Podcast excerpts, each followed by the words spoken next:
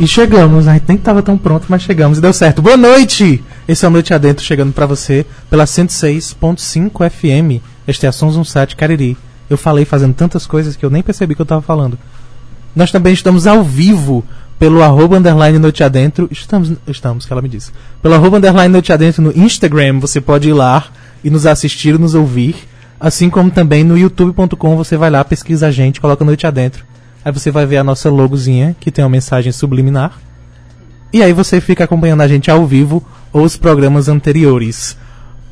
É assim que fala? Não sei. Boa noite, Lívia Leite. Eu nem sei qual é o microfone dela. tá, tá funcionando. Olha, Boa Deus. noite, João Will. Boa noite você que nos ouve pela 106.5 e você também que está nos acompanhando, como por exemplo a Damiana Vieira, que já está nos acompanhando aquilo- aqui pelo Instagram. Seja bem-vinda.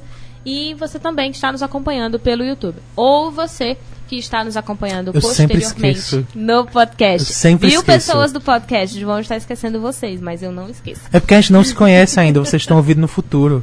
Exata!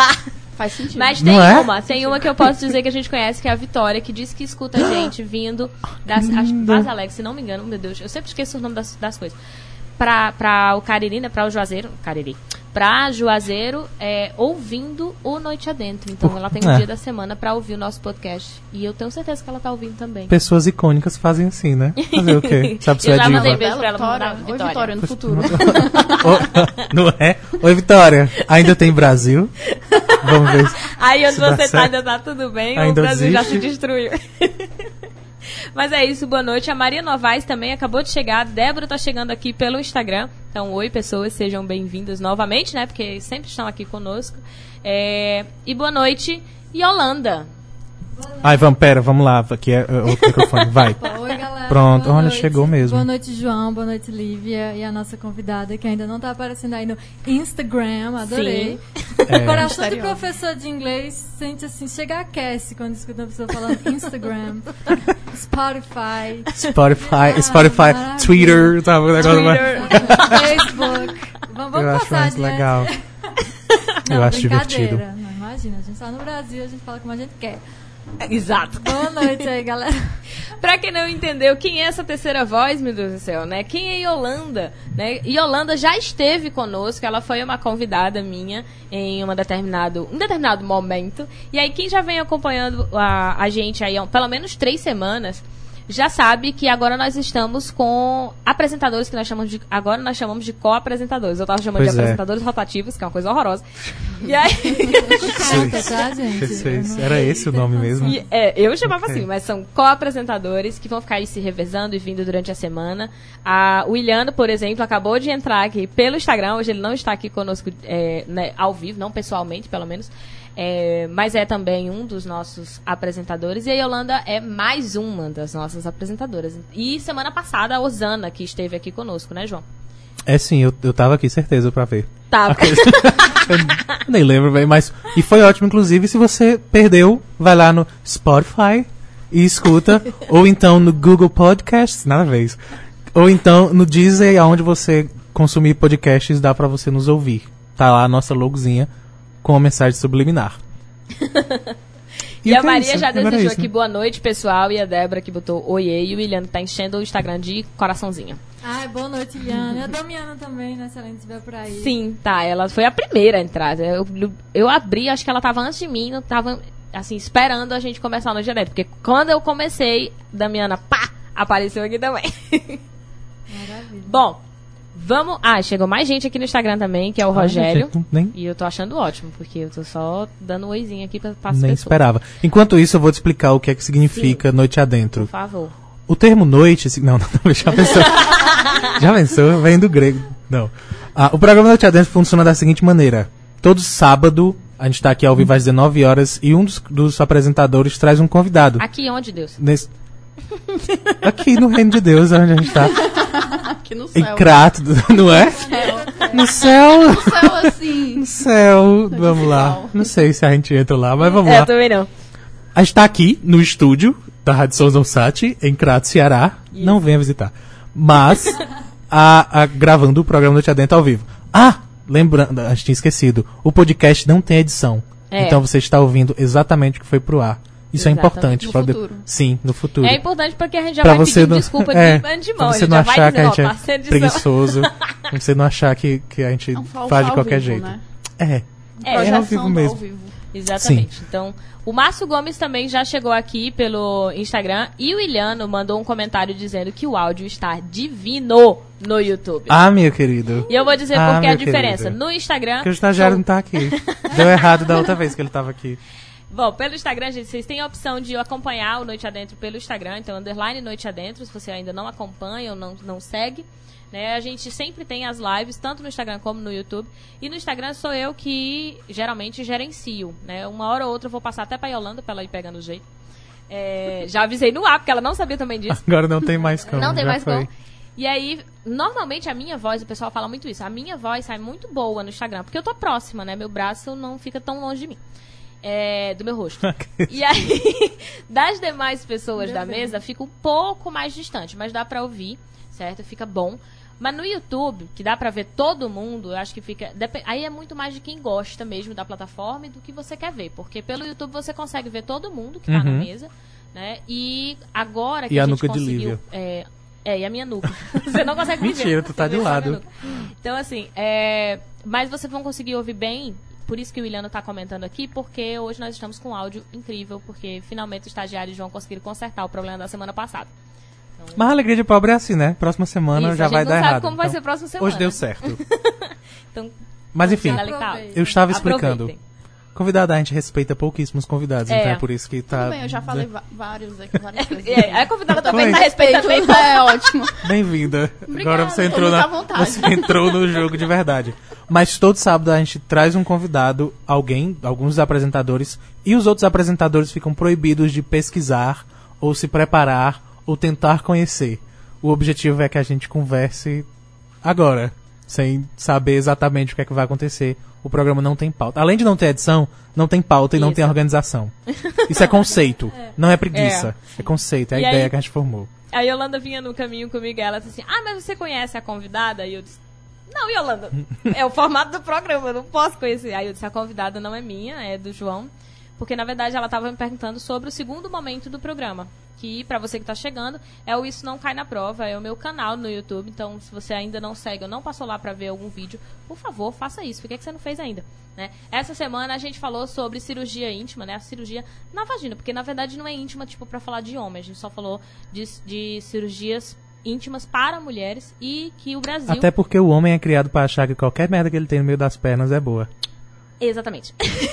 Polêmica. E aí, Então, por- e aí eu fiz o existe. vídeo exatamente porque para discutir por que, que somos líder mundial. Né? O Brasil é líder mundial e discutindo também é, quais são as causas, o que, que constrói, o que, que leva essas mulheres a ir buscar e que não é só uma questão de saúde, porque lá eu estou falando o foco não é falar sobre a questão de saúde, porque a gente sabe que tem, mas não é sobre isso, não é por isso que a gente é líder mundial. Então, se você quer saber por quê, passa lá pra ver o vídeo da semana.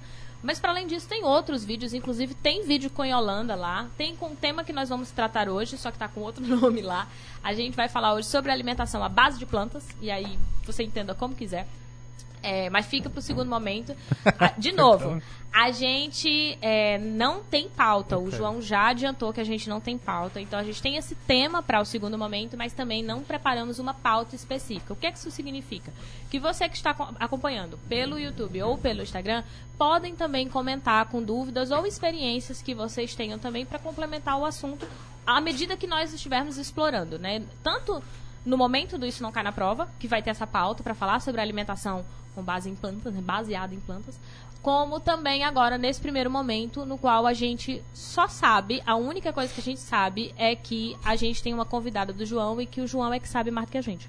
Porque assim, eu não tenho a menor ideia do que vai ser essa conversa, eu sei o nome da convidada somente, e Yolanda sabe o nome da convidada e eu não sei se ela viu no Instagram ou se foi porque eu disse pra ela o nome da convidada. Eu também só sei meu nome. Maravilha, Agora nós maravilha. Tudo que eu sei nesse momento, só meu A nome. convidada também só sabe o nome dela, então nós não sabemos o que vai ser. Antes de passar a palavra para que o João possa Ah, avisar a, a- quem é a nossa convidada, a Maria Novaes colocou: Gosto de todos. E ela não tá falando de nós, ela tá falando das plataformas. E aí. mas ela disse, mas Poxa, ainda Maria. preciso, prefiro assistir pelo Instagram. O Gil Cariri também chegou aqui, a Rosângela e Matheus, que é, né, são duas pessoas no Instagram só, e estão mandando a mensagem. Magnólia mandando o cheiro para a Lívia e para o João. Oh. Ah, Ah, a meu Magnólia Deus. maravilhosa, que já teve aqui. É, inclusive, no programa também. E aí ela botou uns olhinhos com coração. Um, um emoji com os corações eh, nos olhinhos. Eu nunca sei falar o nome desse emoji, Deus. E aí diz assim: plantas. Foi isso que ela escreveu, plantas. Ok, ok. Vai ter. Ela está me corrigindo e dizendo que no Instagram não tem duas, mas três pessoas. Maria Novaes eh, se sentiu um pouco mal com a minha fala e disse: Também gosto de vocês. Oh, Forçada, é. coagida. Nem foi nem foi forçado, mas não. Mas é Maria, Maria faz o que quiser, porque a gente já definiu que é dona desse, programa. programa. Então, Se João quer o Amamos você, disse Maria. então... pois é. Mas não tá assinado nada, eu queria só deixar claro. Mas vamos com, com a convidada. Vamos, eu, depois por mim, de a dizer que Rosângela já disse que ama plantas, então com certeza ela é uma pessoa que vai ficar até o segundo momento pra gente falar também sobre esse assunto. E se você não ama plantas, fica também, pra Sim. saber. Por Talvez que que amar, é tão né? legal É, sobre talvez isso? amar. quem sabe. Ou então ter motivos pra não amar, não precisa fazer sua cabeça pra lugar nenhum. Então, vamos descobrir o que acontece. Mas, convidada primeiro, boa noite, Fernanda Oliveira. Olá, boa noite. Olá. A voz de radialista. Não é? Boa noite, gente. Já o quê? Ah, não é? tudo o estagiário bem. todo irônico. eu Não sei O se... estagi- Agora O pronto. estagiário zombando do nosso Não, formato. Agora tu tá dizendo mesmo? Adorei, Doido adorei saber só meu nome. É tudo que eu preciso saber. A vida anda muito cheia e saber meu nome é só o que eu preciso numa noite de sábado. Na verdade, não, porque eu tenho surpresas pra você, que é a nossa primeira pergunta. Ai, meu A Deus. gente tem uma única pergunta, porque a gente já definiu que isso não é um programa de entrevistas, mas, pra dar início a esta conversa maravilhosa que nós temos, Polêmica. nossa única pergunta, ah, que nunca é feita em formato de pergunta, porque a Lívia esquece, mas nossa un... o pontapé do programa Noite Adentro é, Fernanda, Quem você votou nas últimas eleições? Não, imagina. não, isso a gente... Não, isso aí já é prerrogativa Ah, pra gente querida, separar. senão ela nem vinha. Isso é, é, é pra... Tá pensando? Que bom. Essa seleção é feita antes. Ah, tá ótimo. Tem todo essa um pa- teste. Essa é da parte da triagem. É. Ah, querida, aqui. Ansiosa. Qual é a pergunta? Mas a pergunta é, Fernanda, quem é Fernanda? Ah, meu Deus. Que coisa de Xuxa. É melhor dizer em quem votou. Eu prefiro. Quem é Fernanda? Sim. boa Isso. sorte. O Iliano já colocou aqui. Atenção à melhor parte. A reação. É. Ele sempre gosta da. As pessoas que acompanham a gente pelo Instagram gostam da reação do convidado assim que a gente faz a pergunta. Então eu já estava segurando o celular e registrar também a presença do professor Adjedan aqui pelo Instagram. É, Eu tava segurando o celular. Aproveita, porque isso ela tá enrolando pra te dar tempo. Exato. Tu aproveita. pensando. Vai. Eu falei que só sei meu nome. Desse Fernanda jeito é aí. Fernanda. Tô jogando aí pra você dar- ter tempo. Então eu tava com o celular apontado pra ti, justamente porque eu sabia que a reação ia ser assim maravilhosa. Vou deixar bem posicionado para as pessoas conseguirem. Fez aquela captar. cara da Avenida Brasil, né? Só pode ter sido. Não, Só que agora é Deus. no início. Tem coisa Meu ainda. Deus. Quem é Fernanda? É, porque a gente tem que considerar que tem pessoas que não estão sequer te vendo. Né? E aí, sabe assim, então aí tem uma pessoa na né? rádio chamada Fernanda. Eu tenho que falar meu perfil físico? Você escolhe o que, é que você acha melhor falar sobre você. Ah, gente, eu não sei muito o que falar sobre mim. Eu tenho 24 anos, é, sou uma suposta estudante de jornalismo na, na Trancos e Barrancos e sou design gráfico. E gosto de falar muito. Inclusive, não ter assunto é um assunto pra mim, então vamos lá. Ok, É tá isso, vendo? é Pesadíssimo. intensa. Veio pronta já, eu nem esperava. Nossa. Eu vou dizer que eu gelei um pouquinho na hora que tu disse eu sou uma. Eu juro que eu ouvi eu sou mãe. Eu disse, mãe? Não. Não, Eu não, não, sabia. se bem que agora eu tenho três gatos. Eu tô ali Ah, então numa sim. participação de tia.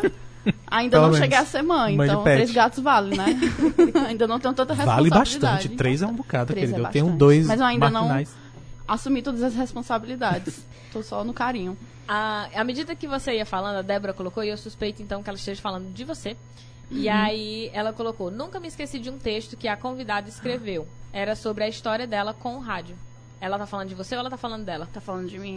Minha professora, ela foi minha professora de rádio. O Iliano disse que também escutou você dizer é, que era mãe. Lembra? Eu fiquei, eu disse, Não, não. gente. Pronto, engravidei. Dá aqui uma olhada aí. Dá uma olhada aí, porque foi muita gente. A- de pet. Garrafa pet. E a Diedan disse: Gosto muito do formato do programa de vocês. Ah, obrigada, Diedan. Para. Nós nos Um beijo. Débora, aí, viu? incríveis. Foi minha professora e eu me lembro desse texto. Acho que foi das poucas coisas que eu escrevi no curso. E foi, foi bem intenso, eu falei, foi bem íntimo, porque o contato com rádio é uma coisa muito familiar. Meu pai era radialista, inclusive da Sonzu, em Fortaleza, há muito tempo atrás. Meu irmão fazia um programa com o João, inclusive, Não é? né? Há um tempo. Primeiro programa do João. Eu não posso Foi nem com- dizer assim, João, tu nem falou isso pra gente, porque... Mas eu não podia é falar nada. né? Quem é Fernando? Não podia falar nada. Eu ia dizer o quê? Pois é, então contato com rádio, além de gostar muito de ouvir, né? É uma coisa que eu ouço bastante. Eu gosto muito da aleatoriedade do rádio. A surpresa do que vai vir. Então eu sou assim na vida, acho que eu vivo 100% no rádio, porque eu não sei o que é que vai acontecer. Eu gosto de Uhum. coisas aleatórias, nada sequenciado. Então é, o contato com rádio é muito presente e Débora foi muito importante pra mim, assim, nesse momento que eu, eu acho que eu nunca tinha parado pra pensar nessa questão com rádio, mas numa aula de rádio jornalismo escrevi, enfim, ela até falou que ia escutar quando eu publiquei nas minhas redes sociais, Instagram, né? que ia participar do programa e ela disse que eu vi e ela tá ouvindo mesmo. E tá me vendo, oi. Aí ela ficou aqui sim, e colocou os olhinhos de coração de novo. Não Que chora não, coleguinha. O, o Iliano colocou aqui, por um instante o João cogitou ter levado a convidada errada. Será? Por quê? Porque, Eu, ah, eu não porque falou de mim? Em algum momento Não, que você tomou um jamais. susto e pensou que ela ia falar alguma coisa. Não, pode falar. Mas foi realmente. Não, mas foi de propósito. Porque ela falou de mim, eu acho. Mas foi realmente. O primeiro programa de rádio de João foi com o Felipe Midzayon, que é irmão da nossa convidada. Que é- várias vezes neste programa barra podcast eu mencionei o ex. o ex é Felipe, ex-programa. Midzayon, é Felipe Midzayon. No caso, era o alternativo o ex-programa Sonzão. ou o ex-apresentador, você tá falando? Quando A você fala mesma o ex, coisa. porque- É ah, o tá. ex. Os exes. É, os exes. É Férias porque de apresentador teve, teve vários. Aí por isso que eu tô te perguntando. Não, o ex-programa. tá falando. era na época era diário. Na época a Fernanda veio também como convidada. Tinha toda uma proposta bem perturbada também, era um negócio bem divertido de ouvir. Ah, mas, mas já acabou. Acabou. Ah, era ótimo. coisas acabam. Deu- bateu uma saudade. Era um programa bem legal, focado em música alternativa pra tocar aqui na região. o que Inclusive não o nome era alternativo. O nome era alternativo né? São Zoom. É, que eu não sei se você já falou, inclusive, ao Não. vivo alguma vez. Eu acho que disse, mas assim, solto.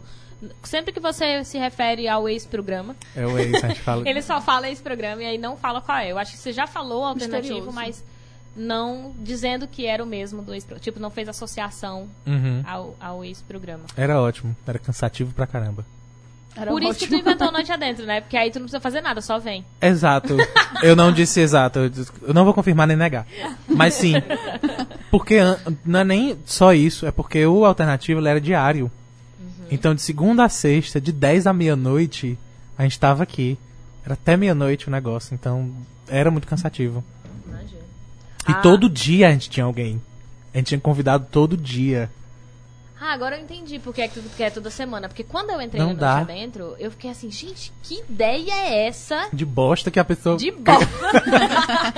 de botar uma vez por semana o convidado, onde a gente vai arrumar tanta, Tanta gente. gente. À medida que Ei, na rua, ei, tu É. quer participar? É, vai acabar cobrindo a população toda. Cobrindo a população inteira. sabe? Eu fiquei, como que a gente vai arrumar? Porque precisa ser uma pessoa que a gente conhece. É importante, Mas né? como não é um Saber programa- o que. Assim, se não fosse um programa de entrevista, eu acho que não era tão importante a gente Sim. conhecer, sabe? Porque, por exemplo, é, se ninguém aqui te conhecesse, mas tu chegasse com um projeto, tu ligasse pra gente dizendo, olha, eu queria ir pra falar sobre tal projeto, rolava. Se fosse um programa de entrevista, né? A gente ia conversar uma pauta anteriormente, a gente ia ter umas X perguntas e você ia poder falar. Mas não é um programa de entrevista. É de fato um de programa. conversa, é, né? é de conversa, é sem pauta alguma. Porque muita gente, inclusive na semana passada, a gente ouviu esse comentário, a Candice, que esteve conosco, ela comentou que antes de chegar, muita gente perguntou pra ela qual, sobre qual assunto ela ia falar aqui. E a gente sabe que todo mundo que é convidado pra o Noite Adentro, a galera pergunta qual é o assunto que você vai falar. Eu não sei se no teu caso, Fernanda, aconteceu. Se alguém chegou a te perguntar. Porque eu acho que, por Não, exemplo, não. Débora sabe o formato, então ela não ia te perguntar isso. Porque Não, algumas pessoas falaram, disseram que ia ouvir, mas não perguntaram o que eu ia Não falar. perguntaram o que É. tu ia falar. Acho que me conhecem bastante, porque certamente até se tivesse um tema, eu ia fugir do tema e. É, é assim, deve ser mais porque me conhece.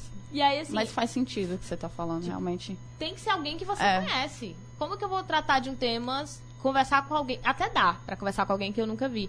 Mas a gente tá duas horas ao vivo. É uma surpresa maior, né? É, muito. E a gente já fez isso, de eu e o João não conhecermos, os convidados e mesmo assim mantermos o programa. Quer dizer, Uhum. conhecermos uma convidada que convidou outra pessoa que a gente não tinha ideia. Mas não eram os apresentadores oficiais que, que, que conheciam. Então, foi muito difícil, foi desafiador. Eu gostei da ideia, mas que foi com, com, com a Ariane, que eu até chamei de o convidado convida, né? Eu gostei da ideia de, de sentir que eu e o João conseguimos manter duas horas de conversa com a pessoa, mas não é garantia. Sim, sim. Porque quando a gente brincou, quando a Yolanda perguntou, né, com quem você, em quem você votou nas últimas eleições? E a gente disse que isso já faz parte de uma pré-triagem, é importante. faz parte de uma triagem, porque eu não vou ficar passando pano pro povo e nem deixando qualquer pessoa que fala asneira vir falar aqui. Pois é. Mas é, existe mesmo uma triagem. E eu não posso simplesmente achar que eu vou chamar qualquer pessoa e qualquer pessoa vai Sim. se sentir confortável. E querer falar, E né? querer- Exato. Tem gente que não quer falar, não gosta de falar. Exato. Tem gente que não gosta de gente. Tem gente que não gosta de gente. Tem bom, gente na que verdade, não é gosta Ah, de eu gosto, mas assim, é, Então, eu falo muito, Não sei se mas essa é não a sei se eu questão. Gosto. entendo. não sei se essa é a questão. Mas falar. Assim, tem gente que não gosta da gente. Ai, Então, assim- ah, bom. É, é um Tem gente que não gosta de si. Aquele É. próprio, a pessoa. Própria É pessoa. mais intenso, é então, mais... vai fazer o quê? Mas assim, a- a- eu nem sei mais por que que a gente tá falando disso, mas eu Eu, o formato eu me do perdi programa. lá no começo. Eu já não tava. A, a, a ah, a gente tá falando do, do, do programa de. Eu tenho. Quando você falou do alternativa, eu já achei uma loucura quando era o Noite Adentro ser Ah, uma vez por semana, semanal. você tem que conhecer de fato a pessoa. Você imagina todos os dias você convidar alguém. Sabe? Eu, eu não tenho desse tanto de Era, amigos. era, era eu perturbador. não sei se eu tenho tanto de amigos pra uma noite adentro. Eu, eu teria pra uma semana. Programa de uma semana, aí acaba. Depois que fazendo a, rota- a rotatividade entre eles. É. Um vem na segunda, o outro vem na terça. Um dia vem todo mundo É, junto. vem aí, dois e dois. Não, Mas acho que duas semanas dava. foi um negócio muito, muito perturbador. Ah, mas que ensinou toda a minha existência. Nossa. Porque era um. Mas é, porque João antes do. do Ah, era outra história. João depois era outra história.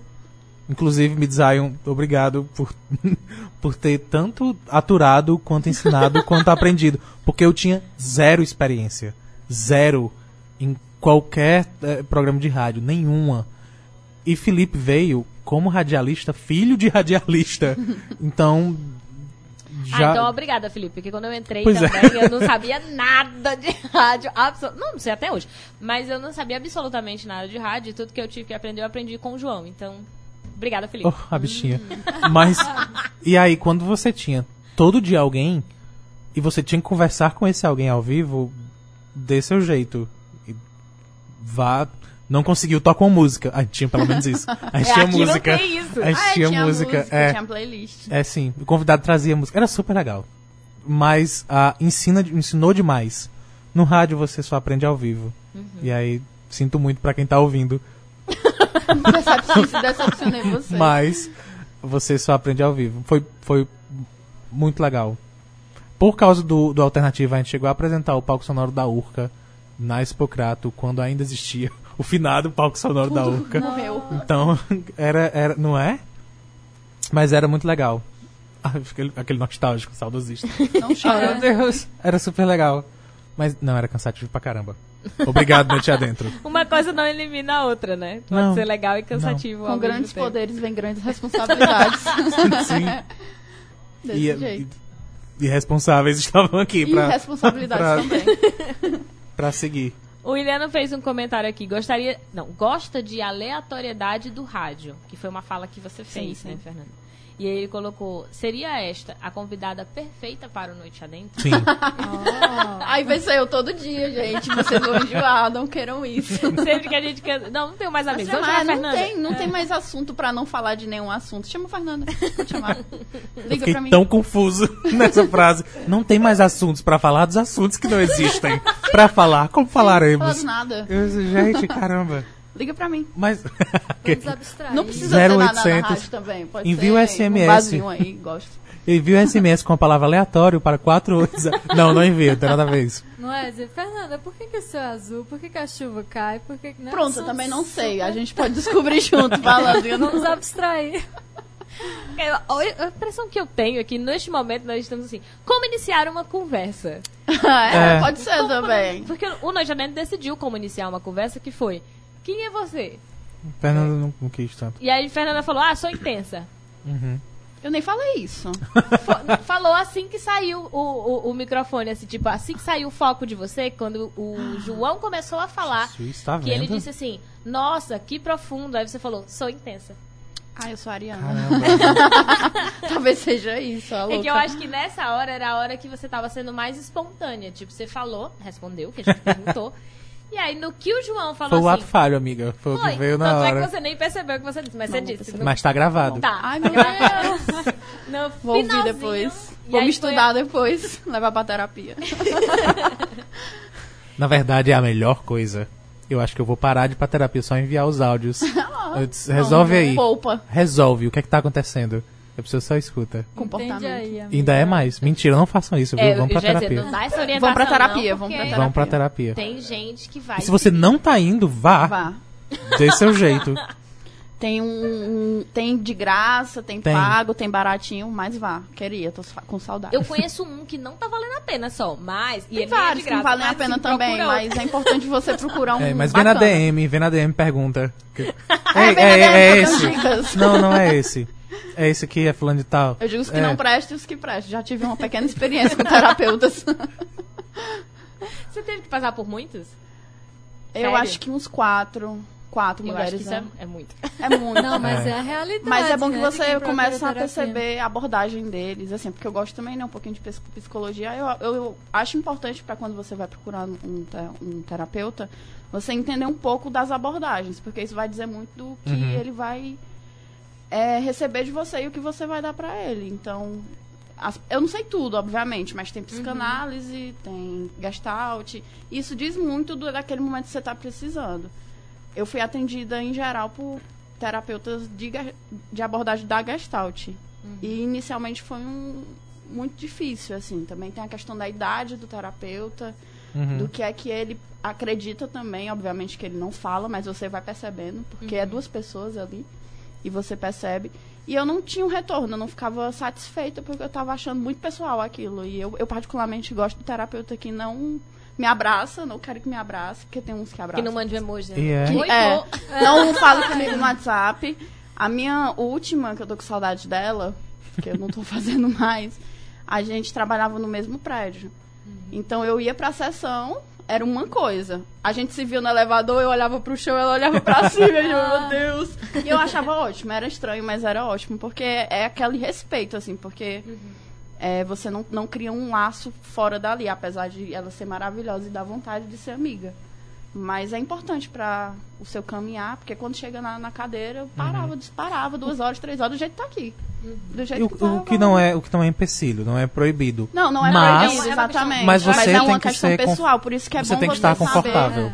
Mas É, eu acho tem que gente o que Fernando deixou gosta. isso bem claro, assim, logo no começo. Sim, sim. É, é, É bom procurar as, é, como É é, pra que você. lida. Até sair pulando, de- se você tiver como. é, De sair assim, Se você passar. tiver. Óbvio, se você estiver numa crise e tudo, Uhum. aí realmente dá uma estabilizada. Mas se você tiver a oportunidade de descobrir, pesquisar, ver o. o- o- como é o Lattes? o Lattes do Dudu. vai, vai e procura ele no, É, não deixa no escavador, procura o né? nome dele no escavador, faz isso, rede social, procura. Porque faz todo sentido. É assim, você entende que aquele profissional é pra você. E você é pra todos. E você que é psicólogo agora tem que ficar preocupado com o seu rede social. Cinco Mas de fique, vez. Eu acho É. que já Seus se clientes todos né? estão olhando. A diquinha do dia.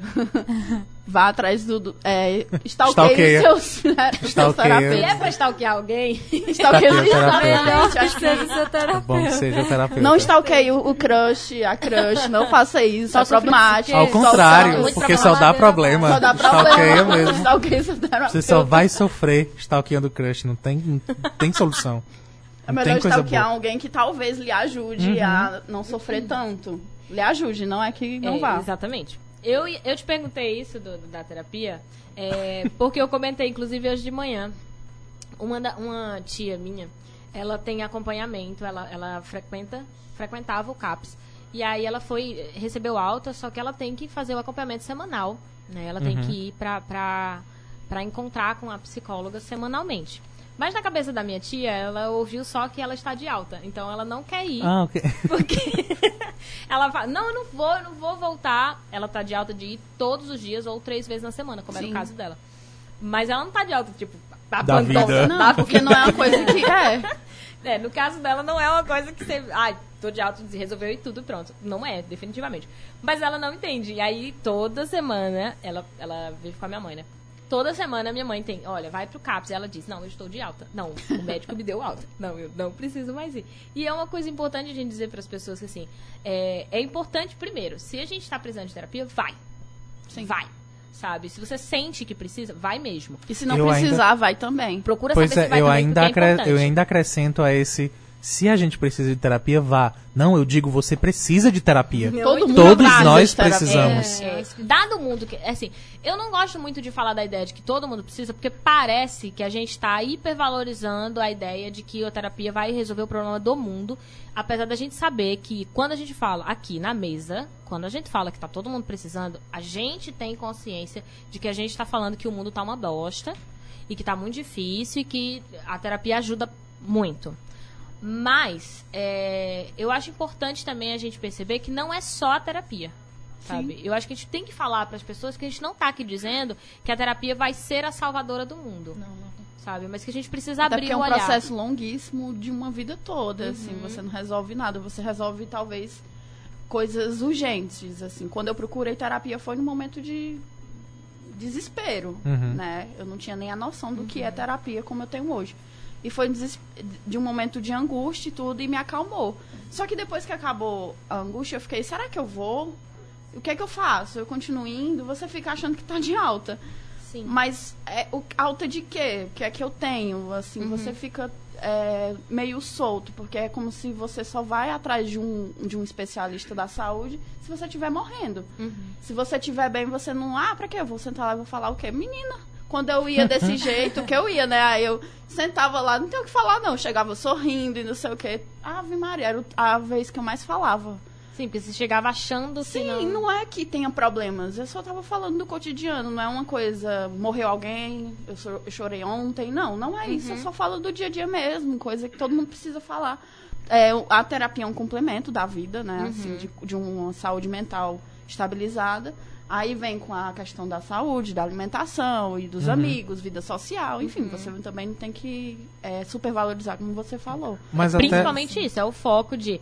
É uma das. Esse monte de coisa que a gente está precisando. Vamos Sim. ter uns amigos mais saudáveis, né? De umas amizades mais saudáveis. Vamos ter uma alimentação mais saudável. E uma é. vida social Porque não adianta fazer tapar Só um buraco e deixar é. os outros estampados. né? Inclusive, o William colocou aqui, fazer terapia para lidar com quem não faz terapia. Então, não adianta você estar indo pra terapia se todas as outras pessoas que estão próximas a você estão te destruindo, estão minando né, a tua mente, e se tu não tá conseguindo lidar com elas, inclusive. E fora que, eu espero, a, gente não aprendeu ainda, mas vamos aqui falar no rádio pra ver se chega em alguém.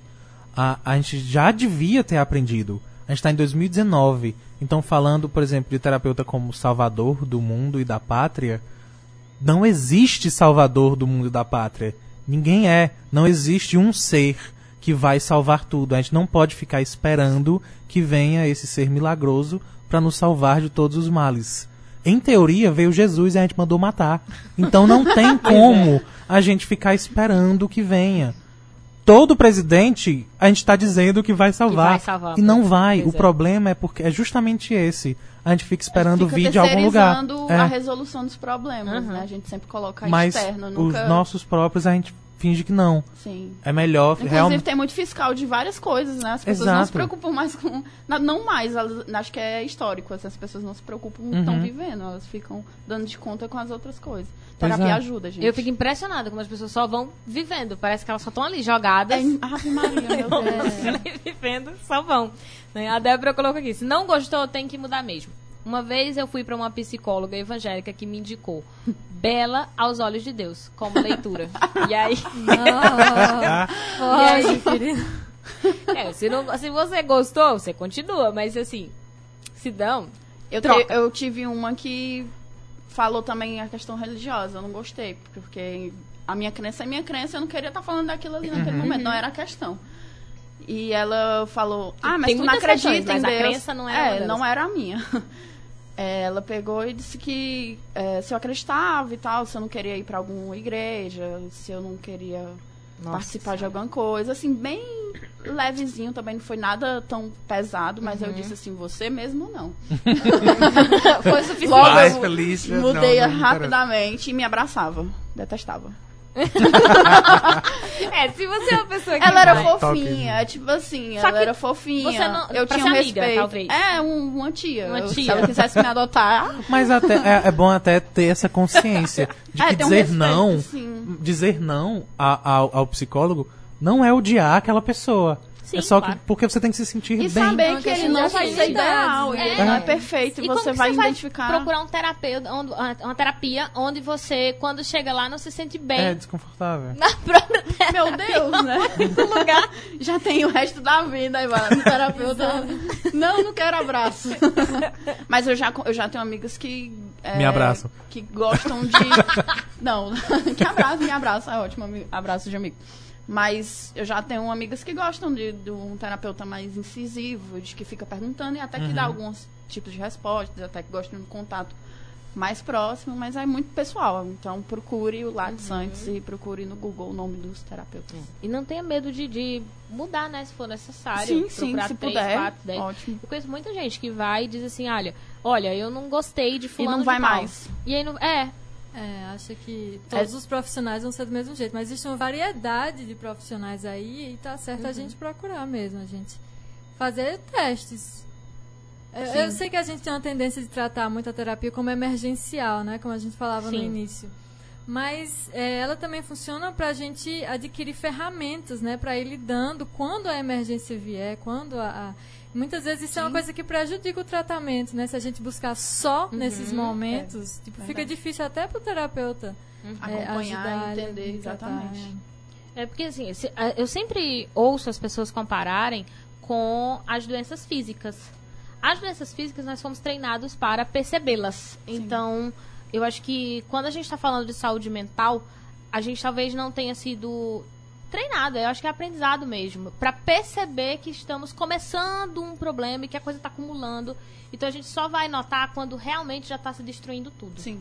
sabe? Eu, eu vejo isso não só individualmente, tipo, pessoa olhando para si, como pessoas olhando para a sociedade. Quando vem casos, por exemplo, ah, os casos de suicídio que inclusive aconteceram aqui é, durante o último semestre, né? Nós tivemos cinco casos entre jovens, jovens que eu digo aí até 20 anos. Sim. Fora os outros casos, e quando eu digo aqui no, no Cari, eu tô falando especificamente no Juazeiro. Então, assim, é, eu ouvi comentários de pessoas, assim, que eram comentários absurdos pra dizer, ai, é o fim dos tempos. Sim. Ai, é- a juventude de hoje é muito fraca. Exato. E aí, beleza, a Gente. gente vai fazer isso, a gente vai chegar Quem na nos criou? conclusão, Sim, Quem- a, quem que criou essa juventude de hoje, juventude? quem foi que criou? sabe? E dizer assim, ah, ponto, a juventude é fraca. Beleza, é esse o diagnóstico? A gente vai continuar a vida aqui com esse E essas diagnóstico. coisas não são novidade, né? O que a gente tá vendo É falta aí não de é Deus. Esse é pesado, essa falta de Pois Deus. é. Sim, não é? De novo, a gente terceir- terceirizando alguém. É. Sim. Os nossos problemas não são nossos. É, é por causa de Deus. É, é, não, a Deus é tão bom dele. e ao mesmo tempo é tão ruim, né? Porque, não sei, não, não sou eu que tô dizendo, mas é como eles se comportam dessa, dessa questão.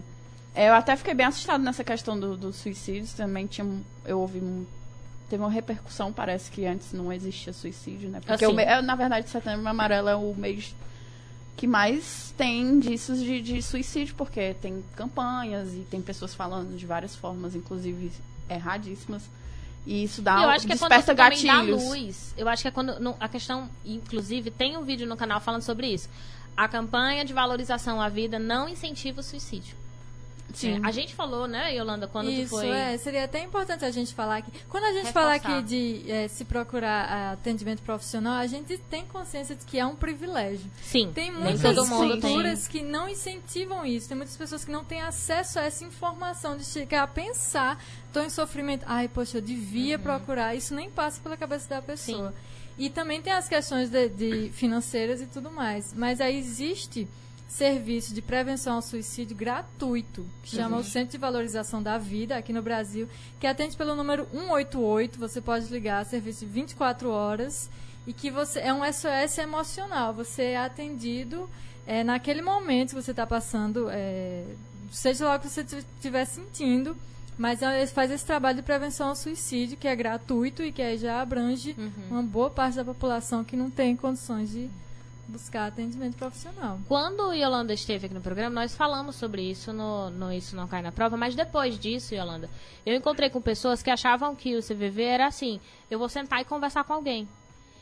E isso, gente, quem faz é aquela pessoa que tá lá no Instagram botando aquela bolinha amarela durante o setembro amarelo. É ela que fica dizendo assim, vem aqui no bate-papo falar comigo se Sim, você precisar. Sim, sim. sim. Sabe? Ela não tem formação nenhuma, não tem experiência nenhuma. E muitas vezes vai ativar os gatilhos É. sabe? E por isso a gente vê também os índices maiores em setembro. Não é porque.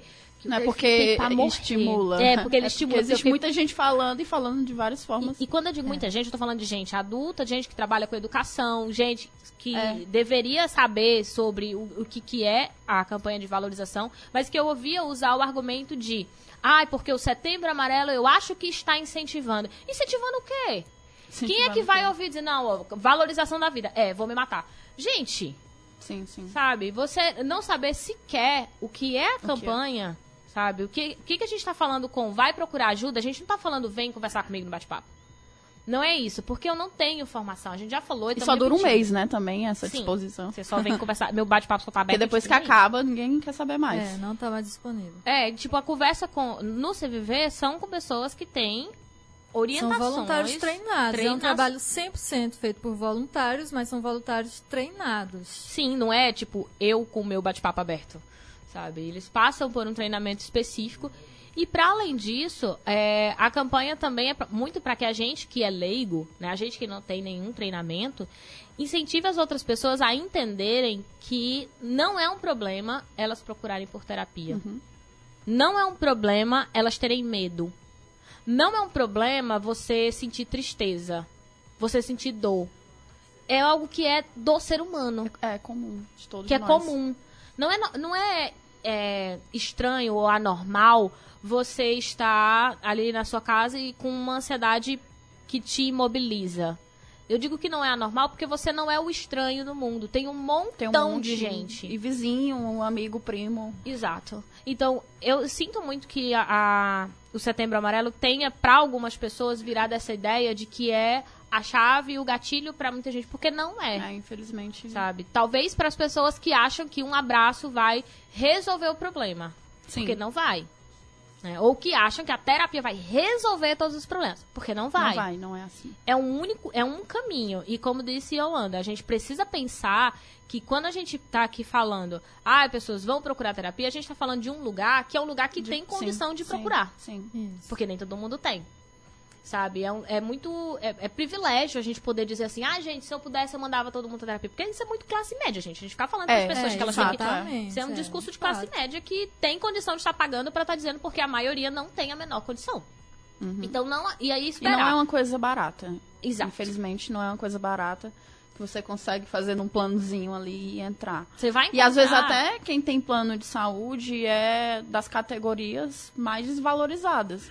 Porque, por exemplo, tem um plano aí, uma amiga minha tá passando por isso, que tem a condição de pagar e tem um plano de saúde, mas é, só tem uma hora na semana. Então, se ela quiser mais e precisar de mais, ela já não pode, porque o plano Exato. corta. Então, E além da barreira isso, né, financeira, tem a barreira cultural também. Tem, né? Exatamente. gente tem um machismo aí que impedem muitos homens de buscarem atendimento, buscarem ajuda.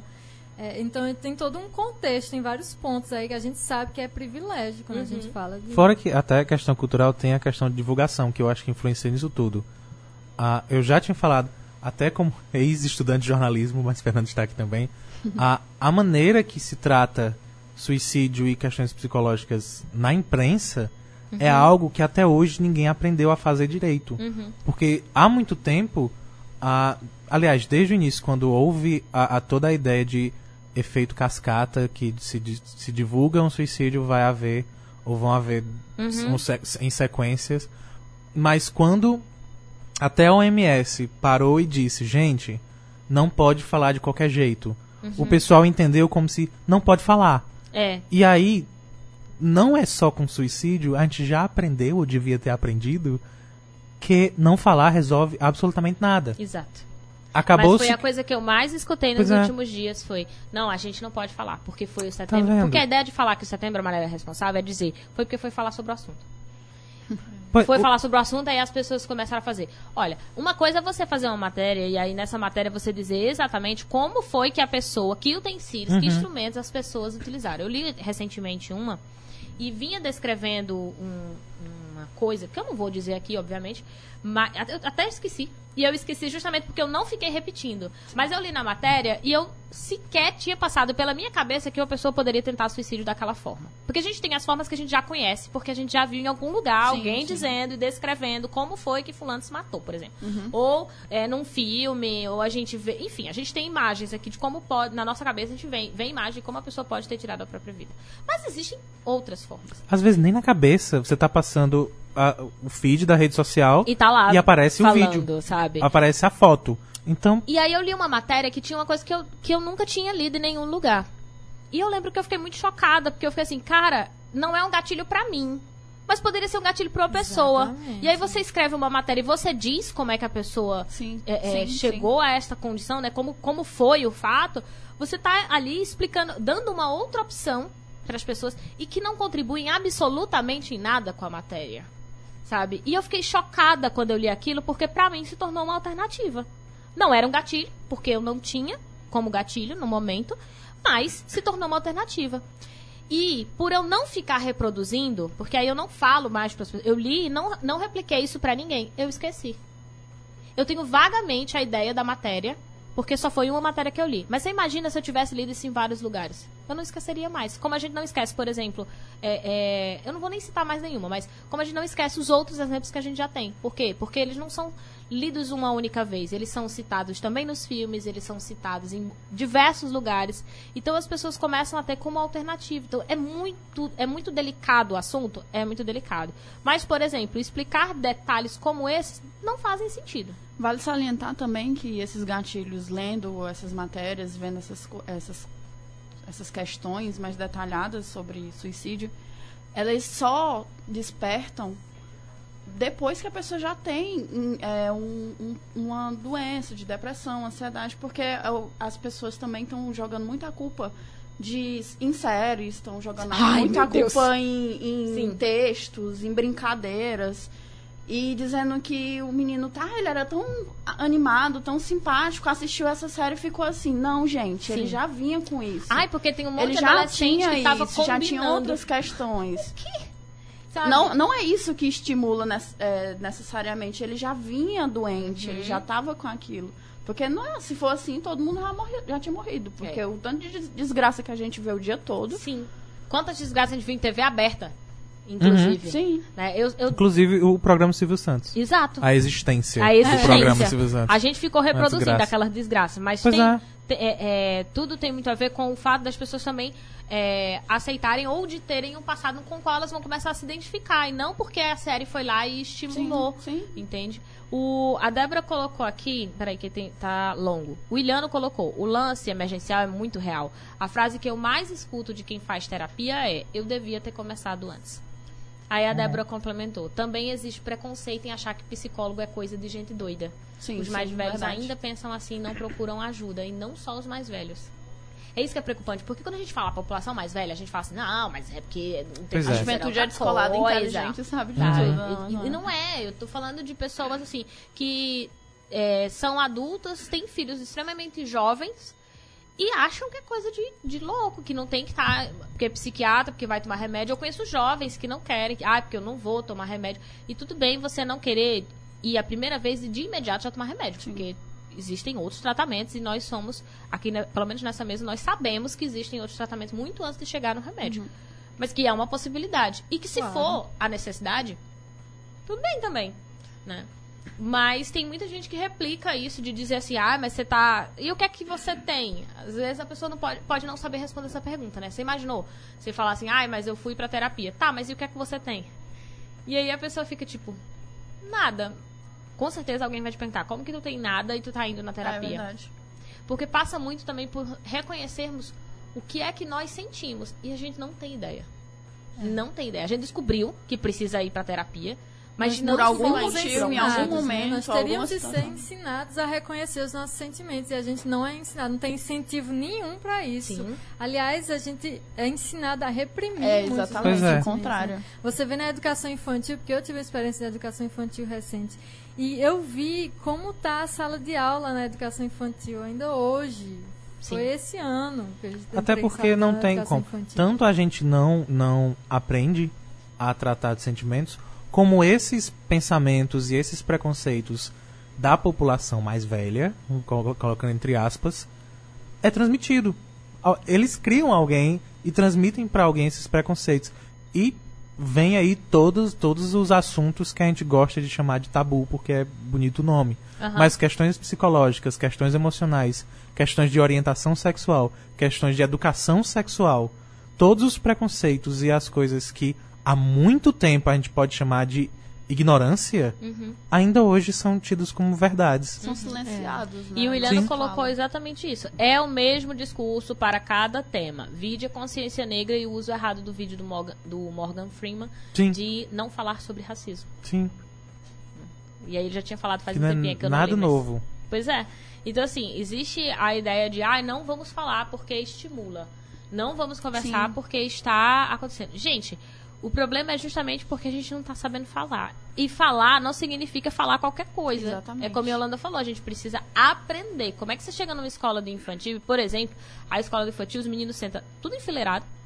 Espera-se que o menino fique mais de 20 minutos sentado. Que criança, Fica quieta desse jeito. não é? Não, e se chorar é imediatamente pra parar de chorar. Se tá chateado é pra não ficar chateado. Se tá sentindo isso é pra não sentir isso. Se estiver muito alegre também não precisa de tanto. Se É. tá muito alegre é pra você se acalmar. É, se tá gritando. Eu já, já cheguei ao vídeo de, de, de algumas pessoas. é, as pessoas chegaram e dizer assim, Eu ia dizer o cargo da pessoa, mas não vou dizer. o papel social da pessoa, mas não vou dizer. Mas a pessoa dizer assim: Ah, mas quando, quando chega em determinado lugar, tem que acalmar, abafar. Foi. Abafar. Euforia das crianças. Aí eu fiquei. Que frase. que, que abafa? Tipo, como é que tem que segurar a euforia de uma criança? Como é que segura uma euforia? Como você se. A sua. Pensa você aí que tá nos ouvindo. Você está eufórico com alguma coisa. Como que você segura a euforia? Sabe? O que, que isso significa? O quão pesado é você dizer que é preciso segurar a euforia de uma criança? Vou ter que dar um exemplo, gente. A criança vinha do intervalo. A criança era um monte de fala, criança já já ela o É, ela não, fala falo não. não. Não, eu não falo não. Ele tá aqui hoje, entra. Pode entrar. Temos uma surpresa pra você. Mas era uma situação assim, da pessoa questionando é, as professoras e dizendo que as professoras deveriam, no começo da aula, estar logo, estar logo na sala antes do intervalo terminar, porque quando as crianças chegassem, precisaria segurar a euforia das crianças. Ou de outra pessoa que chegou em sala de aula, e isso eu não tô falando de criança de infantil, já foi no médio.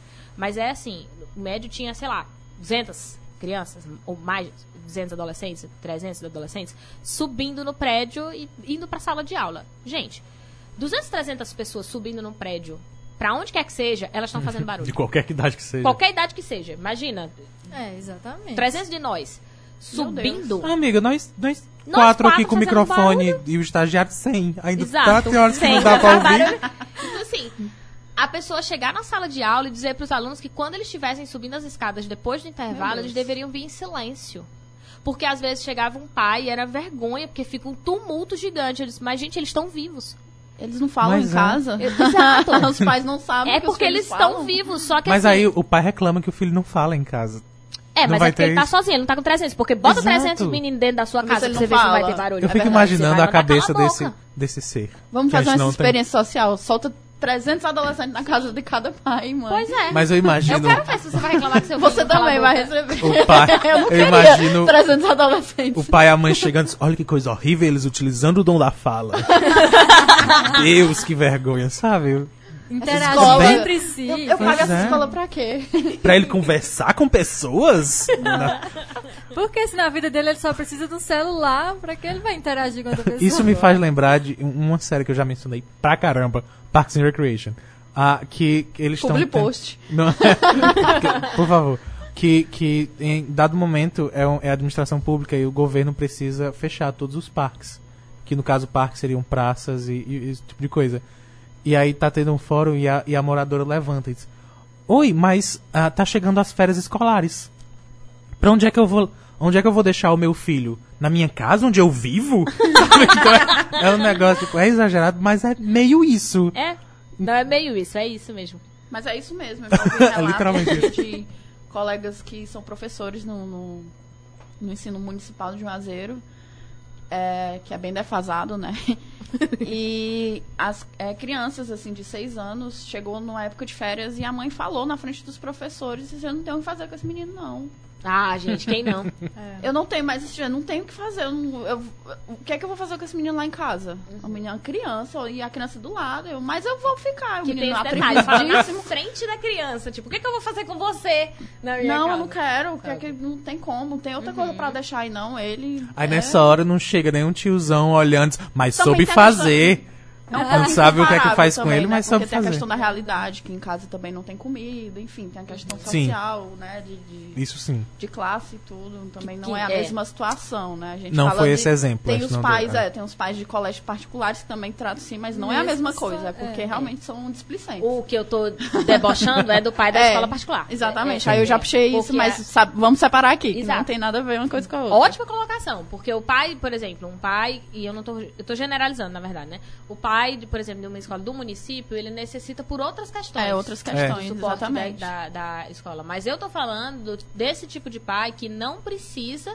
desse suporte da escola, mas que não, não, não imagina como é educar seu Se próprio ele paga, ele tem que É. ter o máximo de sossego possível, né? Exato. Eu boto E o filho aí- na natação, por isso que também fica crianças sobrecarregadas. Faz natação, faz é, reforço, aí tem Aí a escola o balé, que estuda o faz- dia todinho, aí faz balé, faz aula disso, disso, disso. Também os meninos são tudo doido. Deus me livre fazer desse tanto de coisa. E aí me entra um, um questionamento que, assim, recente, que é a ideia de que as pessoas acham assim, ah, mas a sociedade não. Eu tava até conversando com o estagiário que tava lendo uma matéria ridícula, que ele disse que Eu acho super legal, na estagiário. matéria É, do, você é o estagiário. Eu acho na matéria ridícula, ele tinha comentado sobre.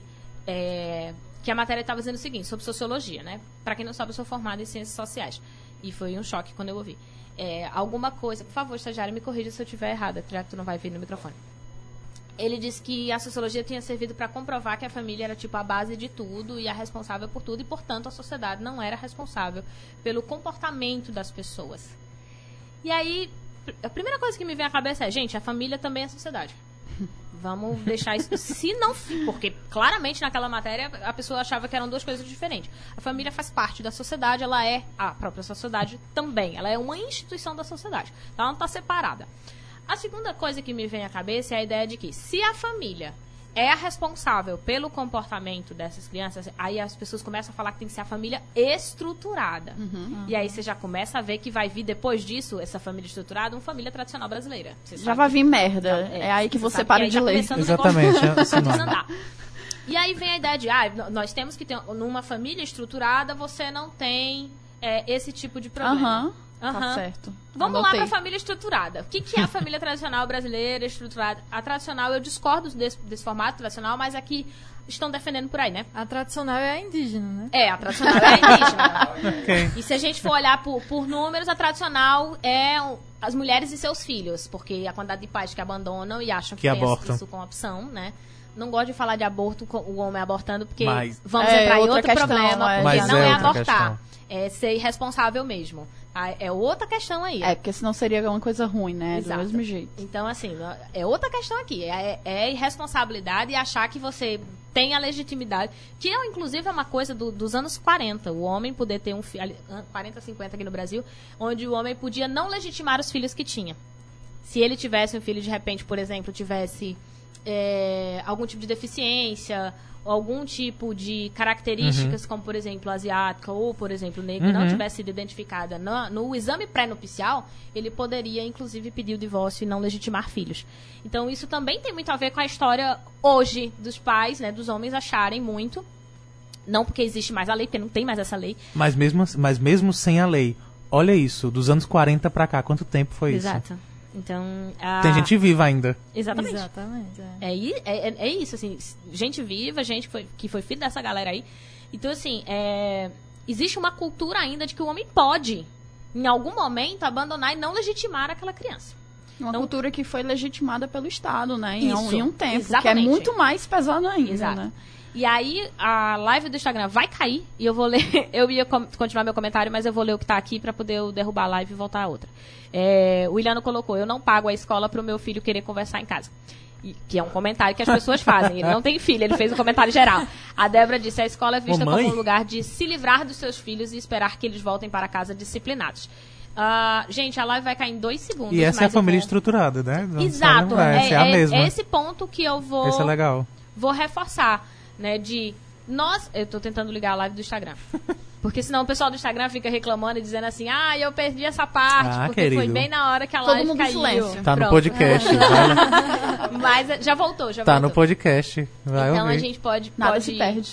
Exato. Tudo Pode se continuar. transforma. Sim, Inclusive, obrigada. enquanto eles estão voltando, eu vou fazer um comentário agora. Volto já, gente, pra história. Eu vou voltar pra história. Mas eu vou fazer um comentário sobre Iliano ter voltado lá na live Na pra ver se tu tinha falado realmente que tu era intensa. E ele disse, ela falou, tá gravado. Ah. Que meu Deus! Iliano é um dos nossos apresentadores e não é à toa. Então, quando ele tá aqui, ele, Tudo bem, ele eu faz falei. suporte. Quem sou eu, não né? esperava. Conta prova. A gente tem um estagiário aqui, mas não foi ele que Mas foi não olhar. foi ele que foi lá olhar, né? Então, ó, pronto, agora a galera já tá voltando aqui para o Instagram e aí eu vou continuar a história. É, ok, nós temos um pai, um- historicamente nós temos um pai que se sente nessa liberdade de ter um filho e não legitimá-lo como filho. Ah, porque uma família que legitima isso, muitas vezes, é, de dizer, ah, mas ele é muito novo, Sim, sim, mas é ele não verdade. pode encarar isso. Não é essa questão, filha. Tem, tem, tem uma criança aqui agora. Ele, ele tinha que pensar isso antes da criança, né? A criança já tá lá. Você vai fazer o quê? Vai abandonar? Mas sim, é o que acontece. Às vezes sim, é. Às vezes não, é o que acontece. Então, assim, é, nós temos toda essa estrutura social de, de pais que, que abandonam. Nós não estamos falando de todos, nós estamos falando da maioria. Sim, nós estamos falando da maioria. Então, se a gente fosse pensar, é, quando se fala de família tradicional brasileira, tradicionalmente a família tradicional brasileira é de mulheres que cuidam das crianças. Mães solteiras. de mães solteiras, né? Mãe solo. É, Né, que é que, verdade. inclusive, O, o novo Mãe termo, pra você que nunca ouviu, é mãe solo. Porque, né, ela é mãe, É. isso é uma coisa, e a gente não precisa colocar o estado civil dela. Exatamente, é verdade, é. Mãe solo. Então, é mãe solo, atualmente, o termo. É, Mas, mas foi bom, inclusive, pra gente dar a pausa e explicar, porque a galera às vezes. Uhum. Mas em teoria usa. nem, nem precisa ser solteira mesmo pra Não ser precisa, solo. ela pode ser Viúva, casada, ela pode viúva. O estado civil dela realmente não importa. Ela é diferença. solo. É, e aí, sim, pronto. Nós temos essa, é essa a nossa base. Mas vamos fingir que no Brasil é a estruturada que essas pessoas estão defendendo. Que você tem um pai, Ah, da propaganda de mãe. manteiga. É, É, que tem a da propaganda de manteiga que tem até cachorro. Pronto, vamos fingir que é aquela família. Se a responsabilidade da- do comportamento das crianças, delas não serem é, criminosas, delas não terem problemas, é só da família, que hora essa família está cuidando dessa criança? Se de manhã ela vai e deixa na escola, que eu chamo de estacionamento de criança, né? Muitas vezes tem muito pai que encara a escola como um estacionamento. Eu vou lá, eu deixo o meu filho e eu quero que ele volte, além de disciplinado, que foi uma fala do, acho que do Iliano, eu também quero que ele volte do jeito que eu deixei. Ah, Bem é. limpinho. Tem isso também. Que se ele for uma criança, tem- se ele for um bebê, se ele for muito novinho, se ele ainda usar fralda, eu quero ele bem limpinho. Eu não quero que a farda esteja suja. E eu vou questionar porque eu deixei daquele jeito, eu quero que volte do mesmo jeito. né? Então tem muito pai que tem esse tipo de comportamento. Beleza. Aí, no final do dia, é, às vezes chega do trabalho e nem vê a criança, porque contratou alguém para ficar cuidando à tarde, ou nem contratou, porque a criança passou o dia sendo cuidada pelo, pela rede social. Porque ela foi em casa sozinha e É, ela ficou olhando o celular. Né? E aí chega, a criança já tá dormindo.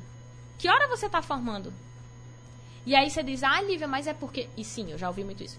É, é porque a gente não tem tempo, eu preciso trabalhar e quem vai sustentar materialmente o meu filho. Concordo. Vivemos num sistema capitalista, muitos dos que estão aqui até adoram. Então, bem-vindo ao mundo capitalista, é esse aí. Né? É o mundo capitalista onde exige-se que você passe o seu dia inteiro trabalhando enquanto seu manter tá um sendo- nível, é, né? pra manter um nível, para suprir materialmente o seu filho. Ninguém tá falando aqui de, de, de suprir emocionalmente, que aí volta a nossa discussão sobre saúde mental. Não estamos é, suprindo as necessidades emocionais, Sim, as materiais, né? e sim as materiais. Se é responsabilidade que da é família, tudo. exato. O problema é esse. E se é responsabilidade da família, que hora essa família está é, nutrindo essas questões emocionais? eu estou com isso, colocando a culpa na família, dizendo que o pai agora é quem tem que se virar porque o problema é dele? Não. Eu não estou dizendo isso. Porque também eu sei que o pai está dentro de um sistema onde ele se sente obrigado a, sei lá, trabalhar tantas horas. Ele não consegue. Ele não consegue dar conta de toda a formação, porque para isso ele teria, de fato, que escolher cuidar da criança. E nem todo Não, mundo pode é. escolher. Verdade. Né? E ainda tem o fato de, mesmo o adulto disponível ali, com tempo disponível, se ele não tiver feito o trabalho nele mesmo em tratar, cuidar, suprir emocionalmente as suas carências, como é que ele vai fazer isso para uma outra pessoa, né? É por isso que a gente vê em sala de aula isso também. O adulto que, é, quando chora, não consegue parar de chorar imediatamente. Uhum. Eu tenho quase certeza. Eu não, não sei se alguém passa por isso de, não, vou parar de chorar agora. Mas ele exige isso da criança. Ele diz assim, não, para de chorar. Uhum. Para a criança parar naquela hora assim, também. Então, aquilo que eu não, não consigo lidar, eu quero que a criança lide imediatamente. E, e um detalhe. É o, é o bom e velho. Para de fazer xixi. Agora. Pare agora. Porque é, um, Como é que você é uma tá- questão do seu corpo, é biológico. Você tá chorando, Exatamente. é a maneira que o seu corpo encontrou de reagir a algo. E mesmo Mas um é. adulto, se você Como é? secar as Para. lágrimas, supondo que você esteja chorando e você consiga secar as lágrimas, você conseguiu resolver Não. o problema? Pior, inclusive. Porque, po- é, porque piora. Que você guardou ele com você e você levou ele pra algum canto. Sabe? É, quando eu vinha falando que a gente não tem que ter medo de ter medo, ne- nem de ter tristeza, essas coisas, é porque são nossas, fazem parte de quem nós somos. Né? Então não adianta a gente simplesmente estar triste, aí chora e aí tem que enxugar a lágrima porque a tristeza não foi embora quando você enxugou sua lágrima. Sabe? Ela continua ali e ela não foi resolvida. E na criança é a mesma coisa. né? Nesse sentido E é a é mesma bem mais coisa. cobrado, né? Porque É. são pessoas que estão em desenvolvimento. Óbvio que a gente também tá, mas eles estão mais ainda, Sim. então são mais cobrados. Como é que uma criança vai entender que tem que parar de chorar? Uhum. E que momento ela esse como controle? guia, né? Sim. E às Eles vezes ela- observam e vão seguir o que a gente Sim, faz. tudo né? que a gente É. faz. E às é- vezes é uma criança que não, não sabe nem o porquê de estar chorando. Sim, tem o motivo também, é exatamente, verdade. pra explicar o, Exato. o que que tá fazendo aqui. Ai, gente, vamos, vamos falar sério. Tem hora que a gente não sabe por que, que a gente tá chorando. Ou porque a gente não sabe se a gente tá com raiva, a gente não Ah, sabe se a desde gente tá o começo do programa que eu tô aqui, eu disse, o quê? Chorando. Sabe, tem Por hora mim- que nem a gente sabe por que, que a gente tá feliz ou por que, que a gente ficou com raiva de alguma coisa. Então, exigir isso de uma criança. Todo, tempo. Não é? Eu não sei de nada. Tipo, eu tô, eu tô- fiquei com raiva. Por quê? E quantas vezes a gente escuta as pessoas dizerem, não sei. Uhum. Não, você tá sim, com raiva. sim. Você tá com raiva de quê? Por quê? Não sei. Você tá sentindo o quê? Não sei. A gente nem sabe nomear, sabe? É. Mas é, às E vezes você de desconta uma em pessoas a raiva da situação, não era nem da pessoa. Aham. Ou a raiva de algo, você já chegou com raiva e não sabia. E desconta em alguém. Às vezes eu Aí gosto fica de sendo criar da umas pessoa. coisas também. Assim, Eu acho divertido, mesmo legal, Uma criação. Aí, ah, Uhum. estou, vou ficar chateada. Tô precisando de atenção. aí fica. Aí eu percebo, meu Deus, que coisa idiota. Aí geralmente eu envolvo mais pessoas, né, nisso. As Uhum. pessoas ficam, o que é que tá acontecendo? Aí eu disse, não, desculpa, não foi nada não. Isso dura 30 minutos. Mas às vezes é isso. Às vezes a gente quer emoções. atenção e a gente inventa É. alguma coisa. É, mas uma O que coisa nem é você precisaria. estar consciente de que você está fazendo isso. E outra coisa é você fazer Não, você não eu, eu, saber eu, que eu você faço fez. sem perceber. Depois que eu percebo, peço desculpa. Ah, entendi. Entendeu? Tu consegue De racionalizar eu, depois o "Vale, sentimento. Pra que é isso? É, eu, eu depois, assim, nem Uhum. sempre também. Tem coisa que a gente não tem controle, mas às vezes acontece. Aí eu fico, vale. Aí eu, eu- será que estou de TPM? Eu não tenho, eu não sinto geralmente. Aí eu, vale, eu tô ficando. Aí eu, ah, depois dos 24 anos, estou tendo TPM. Eu tento me explicar alguma coisa de algum lugar. Eu também não tenho essa experiência com TPM, que a maioria das pessoas tem. Só Eu queria também não tenho, é. É, estranho. Talvez vocês não estejam percebendo os sintomas, porque Pois não é. É, necessariamente... talvez tenha sido. Não, é, porque a claro, gente já entra em existe uma abrangência. Ótimo. É uma Você tem TPM, João? muito grande. Tenho. Tipo, a gente já entra em outra discussão O tempo que é todo. tipo... Que é também polêmica. Desde que o é, começo do programa? O quê? Que tá com DPM? Sim. A gente entra em outra discussão que é tipo... Outro, outro caminho aqui que é... Que hora a gente aprende a conhecer o próprio corpo? As, as mulheres aprendem a conhecer o próprio corpo. Quais são os sinais que o corpo dá pra in- nos indicar? Porque ele nos indica. Às vezes a gente não Isso. sabe a E não é igual a da E não é coleguinha. igual. É o Então, lance que eu achava exato. que não tinha porque eu não ficava irritada, não Que não ficava é. triste. Não era, Não era daquele jeito. Não é daquele jeito que, que Mas tem, tem na cartilha. Milhares Mas tem de várias sintomas formas. e, e de Que até então é. não sei quais são, mas estamos aí sentindo. E que tem muito a ver com o fato da gente não parar, não ser educada para conhecer o nosso próprio corpo. Então, não, não são só as mulheres que não são educadas para conhecer os seus próprios corpos, os homens também. E eu acho que essa conversa gira em torno disso. Nós não conhecemos os nossos corpos. Por isso, a gente não reconhece quando, por exemplo, uma ansiedade está começando a Sim, nos destruir. sim. A gente só sabe já Fisicamente, tá no- é, mentalmente, porque mexe muito com o corpo. Exato. Você tem sinais, você começa, às vezes o sinal pode ser você começa a esquecer coisas bobas, você Sim. entra no automático, né, ou você fica mais nervoso. Tem tem sinais. E a gente normaliza muito, né, as coisas. Uhum. né? Você chega com a pessoa na rua, "Ah, como é que tá? É, Bem, cansado, né? Correria, é correria, essa ideia da É, correria. Ai, Porque a vida é assim. Já faz dois dias, três dias, uma semana que não É. sabe o que, é que tá acontecendo. Ou só você vai, tá se bem, levanta e vai. Só tem duas respostas. Ou você diz que tá bem quando você não tá muito interessado, e quando você precisa prolongar a conversa, é pra você mostrar o quanto você é um trabalhador que trabalha mais do que todo mundo. Sim. que é a hora de dizer, ai, é essa correria. Ai, menina, aí não é correndo, difícil, né? cansado. E a gente é assim mesmo, né? É, porque ninguém tá A gente se torna os nossos pais também, né? Porque eu lembro ah, do, do- de minha mãe, aí eu, ai, minha mãe só reclama. Passava o dia trabalhando e tudo, aí chegava, andava com ela na rua, ela falava com, com a vizinha, e aí, menina, como é que tá? Tô com dor aqui, não sei o que, não sei o que. Desse jeito. E aí, menina, as costas dói, né? Desse jeito, virando a mesma coisa. Eu, Meu Deus Sim. do céu. Eu a gente costumo- se torna. Eu recentemente tenho dito que eu me tornei a pessoa que eu mais queria, que é a minha mãe. Ah. Mas, mas eu já ouvi bastante a frase de eu me tornei o que eu menos queria na vida, É. que é a minha mãe, né? Tipo, não é o meu caso, mas é, é isso mesmo. Tipo, a gente começa a falar de panela, a gente começa a falar de. Sim, eu Ah, acho não um assunto extremamente isso. bom. Não quer falar de panela? Porque Eu me mudei dói, eu fico recentemente, querendo as panelas. só. Eu fico, É, eu também. Eu, Ai, eu, eu me só dói, eu prefiro não falar, Eu porque só não me vai permito ter. falar de panela, de coisas que eu tenho que comprar quando eu tô com dinheiro Pois para é, comprar. eu dessa. daqui, Ficar com inclusive, vontade. quando sair daqui, vou passar ali na Freitas que abriu e comprar.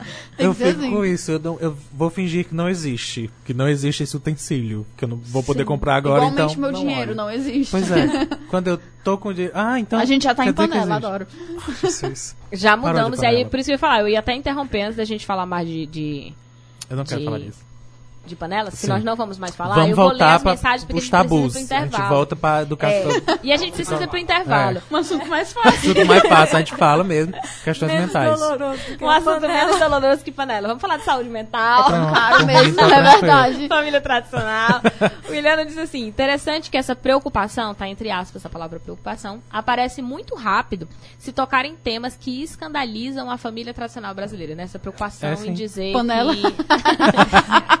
essa preocupação em dizer que a família pode cuidar tudo, que o problema é só porque você não tem família, a família está desestruturada e colocar e responsabilizar. Ai, são pais fracos, eu não sei o quê. Quer dizer, como se a solução fosse: eu tenho pais e pronto, tá tudo resolvido. E não, Não tá. é não. E aí a Rosângela tinha até colocado por pais mais apegados e colocou: o foda é quando as pessoas olham pra gente, os pais, e exigem que você controle o seu filho porque é uma necessidade do adulto que essa criança seja controlada. Ou seja, por exemplo, você tá, sei lá, no restaurante e aí a criança explode porque ela tá chateada com alguma coisa, ela tá muito entediada e aí ela começa a chorar. Ou E fica os brincando, né? Às vezes tá bem tranquilo, brincando. se Sim, levanta fazendo e mexe barulho, na cadeira. correndo. fa- É. E aí os outros adultos ficam olhando pro Quem pai falou achando isso? A Rosângela falou que às Ah, vezes os Rosângela. pais cobram Essa, a é- pronto. eles, Essa caso. é que é a parte mais triste. É uma necessidade Do do, adulto. outro adulto. É. Não é nem necessariamente do pai e da mãe dessa criança. Exato, que é o caso de Matheus e Rosângela. Pois é, é deles Não é uma mesmo. necessidade deles Não é que deles. a filha deles se calhe, Se se, reprima. reprima. Mas é uma necessidade dos adultos É que olhares, estão em né? volta. E a gente precisa muito aprender que a gente faz com que as crianças vivam sim a nossa vida. Fala-se muito hoje que, ah, porque as pessoas estão deixando as crianças serem é, tudo o que elas querem. Bom, elas deveriam ser o que elas querem, porque elas são uma pessoa. Hum, Elas não é. podem fazer qualquer Não coisa, porque elas não têm orientação e não sabem, não têm maturidade, aí você tem que dar as opções e orientar. Mas elas deveriam se realizar naquilo Sabem mesmo. sim. Tem Não, uma coisa digo que não- sabem. não, Não, eu não, eu sei. Eu digo assim, eles dizem que sempre trata a criança como uma coisa oca. Ah, e eles vão colocando dentro, mas a Sim. gente vem e sabe, que sabe Sim. o que que é orientação sexual. A gente vem desde a Sim. da infância, é Sim. uma coisa que tá lá com a gente. Porque cada um sabe Óbvio que eles não têm a noção. É. É, então, é né? nesse sentido que eu quis dizer que ele não, não tinha. A, Não, eu tô a- rebatendo a família.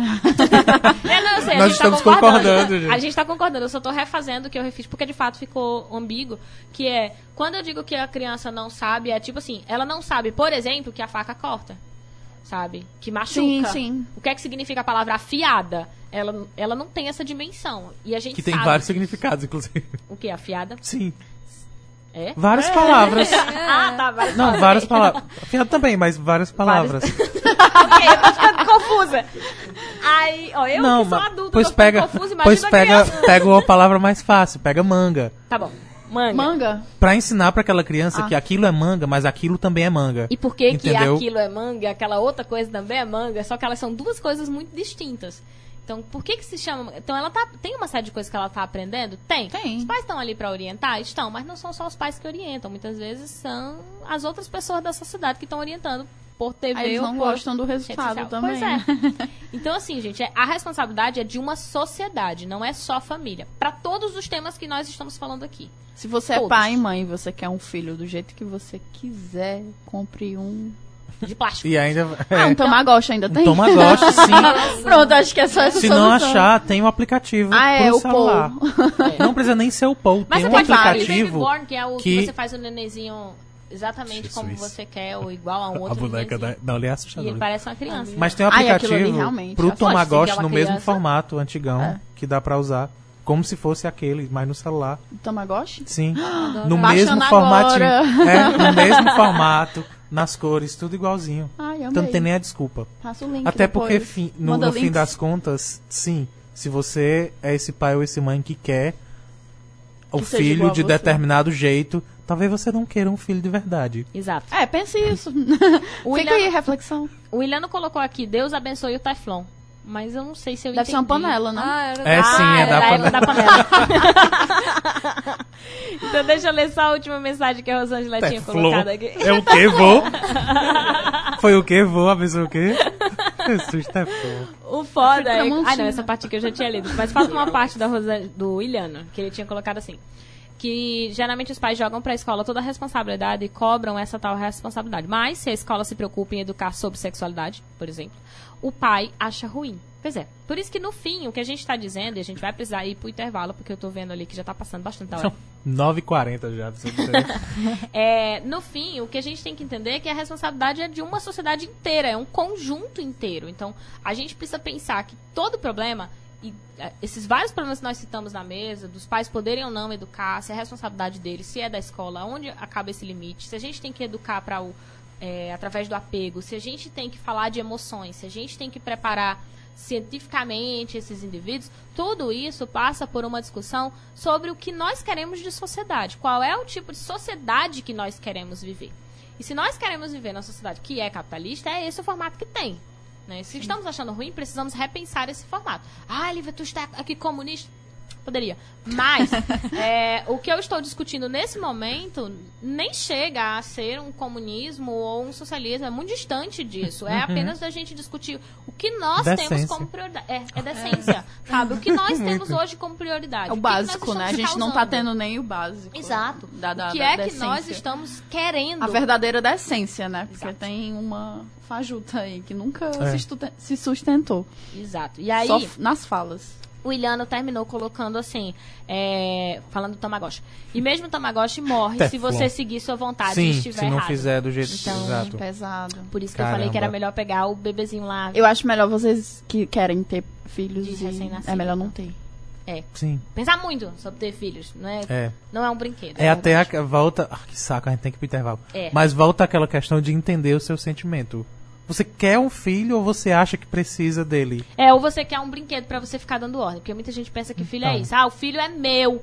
Não, o filho não é seu. Uma você é um distração, né? Às vezes É. a vida tá muito entediada, entediante. Quero Precisa de um um filho filho. pra melhorar Aí o casou, casamento. é, casou, tem que ter um filho. Pois é, você quer de verdade ou porque acha que tem que, que ser precisa agora? ter, porque a história. Isso é bem triste, porque- gente. Então, assim, é bom a gente pensar. E assim, o filho não. Acorda, Isso é Brasil. bem triste. É, um, é acorda, Brasil.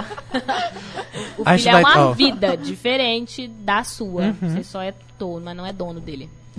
A gente tem que parar de falar de pessoas, porque a gente vai falar de plantas. É. Daqui a pouco, depois do intervalo. Outro tipo de vida. É, a gente precisa ir pro intervalo. E aí, de novo, pra você que está ao vivo conosco, o intervalo é rapidinho. A gente fica ao vivo tanto no Instagram como no YouTube, né? Então, é, vai pro intervalo, mas quem tá pel- pelas redes sociais consegue continuar acompanhando a gente.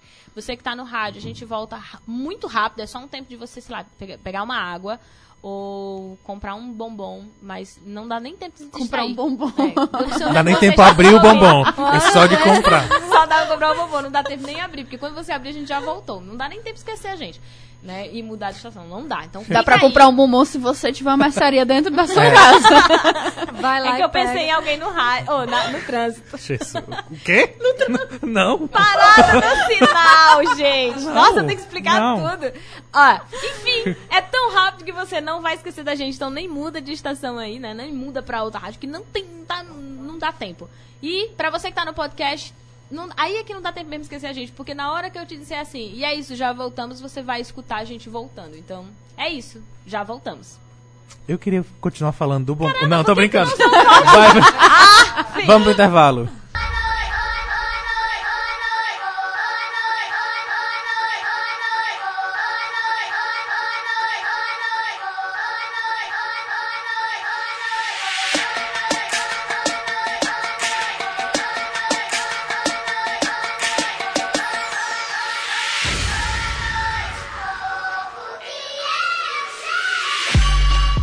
Chegamos, voltou já. A gente nem tem tempo pra volta. Voltou. Comprou o Essa bombom? noite adentro. Deu tempo comprar o bombom, você já abriu. Abrir o pode bombom. agora. Dá tempo, vai dar certo agora.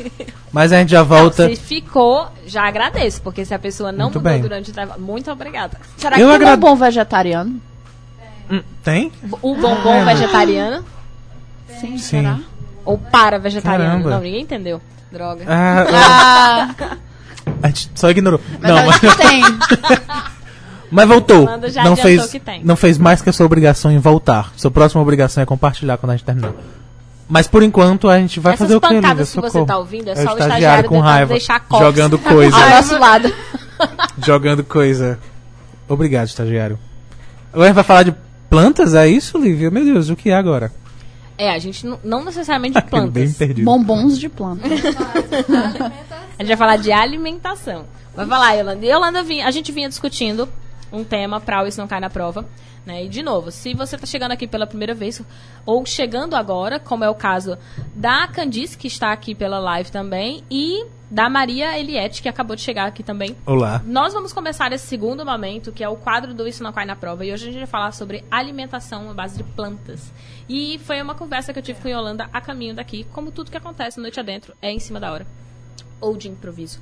É, De improviso é melhor do que em cima da hora, mas, se puder pronto, utilizar. Essa, Se puder utilizar esse termo, eu prefiro. Mas assim, é importante a gente dizer que quando a gente só consegue improvisar se a gente tem é, instrumentos Vontade, e técnicas anteriores a isso. Então, eu nunca considero que é em cima da hora, porque mesmo a escolha do tema, a gente escolheu um tema que a gente tinha algum tipo de conteúdo de leitura ou de vídeos assistidos, né, Yolanda? E de vivência. e de vivência para poder comentar. Então, é, é um improviso, mas é sempre assim, um improviso que já veio com muito treino. Né? E aí agora a gente vai falar sobre o assunto. Mas foi uma proposta da Yolanda e eu aceitei. A gente já tem um vídeo no canal que fala um pouquinho sobre isso, mas o vídeo lá no Isso Não Cai na Prova se chama Vegetarianismo e Veganismo. Né? Então, se vocês quiserem ver, dá pra, pra reconhecer logo pela thumb, porque está com Yolanda na frente, fica bem facinho. E sim, eu não tenho thumbs maravilhosos. Thumb, então. eu acho super legal esse nome. Ah, se você não sabe o que é um Thumb. thumbnail, é a capa do, do vídeo. Porque, né, não acho sei quem tá tão nome. ligado na- no YouTube. Então, pela capa do vídeo, você Thumb. reconhece logo. Yolanda e eu. E é falando sobre vegetarianismo e veganismo. Mas, aqui a gente, a gente decidiu, na verdade foi uma sugestão de Yolanda e eu acatei, é, de que seria alimentação à base de plantas. E aí a gente acha que fica mais inclusivo. Né, Yolanda? É, é um, um tema mais inclusivo mesmo de hoje, porque lá está especificamente falando de vegetarianismo e veganismo que está ligado com direitos animais. Então, mesmo que você não seja ligado a isso, é, vale a pena ainda conhecer a alimentação à base de plantas, que é a alimentação vegetariana estrita, porque a gente faz muita confusão com o termo vegetariano e vegano, porque a gente considera o ovo lacto vegetariano como sendo vegetariano estrito, mas gente, Deus, ovo e leite Eu tô bem perdido. Eu tô, eu Por mim, Gente, assim, calma. Vai, vamos devagar. Exatamente. Né?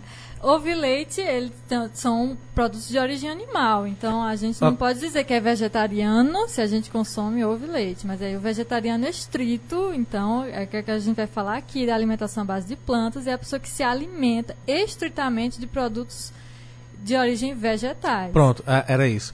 A gente não vai falar sobre acre- acrescentar plantas na alimentação. A gente vai falar sobre a dieta que é restrita a plantas. Eu, pra mim tá errado falar plantas. Eu acho que motivo. tá errado falar dieta. Mas é a, a maneira que Mas você assim, se alimenta. o- o- é, exatamente. O tema Não que a gente necessariamente vai falar é- aqui hoje à noite é de dieta mesmo, Boa. porque a gente vai deixar É, a mas a gente não tá falando de regime, gente. pelo É, amor não, pronto, Não, isso não, não. não, não. Dieta não é sinônimo de regime. É tipo, o que você come? É. É, é o que você come. Não Uhum. vai falar do que A se minha é a come. base de quê? Ah, carboidrato, besteira, gordura. Mas tem a- já a outra dieta da filosofia da pessoa. É, exatamente. É, então, quando a gente fala de veganismo, então a gente está realmente falando de direitos animais e tem toda aquela cultura é, de- do que a gente veste também, do que a gente compra, além daquilo que a gente come. Mas é aqui falando de alimentação à base de plantas, estou falando de vegetarianismo, né, que é a alimentação vegetariana. É, é só de você retirar todos os produtos de origem animal da sua alimentação. Então, é Ou seja, existe, por exemplo, normalmente o primeiro passo é para você ir começando a uma alimentação que tenha mais plantas, porque a gente precisa passar por um processo cultural. No Brasil, Mas é. a gente associa a ideia de carne à boa alimentação e a condições financeiras melhores dentro da nossa casa. Porque é, quem não tem essas condições não consegue ter o que a gente aqui no Nordeste as pessoas chamam muito de mistura. Eu não sei. Eu não sabia desse conceito, inclusive só aprendi aqui no, no Nordeste quando se fala é o arroz e o feijão e a mistura. E geralmente essa mistura, para quem tinha mais dinheiro, era algum tipo de carne. Então, carne foi muito associada à ideia de abundância dentro de casa. Então, quanto mais carne eu tivesse, mais bem alimentada estava a minha família.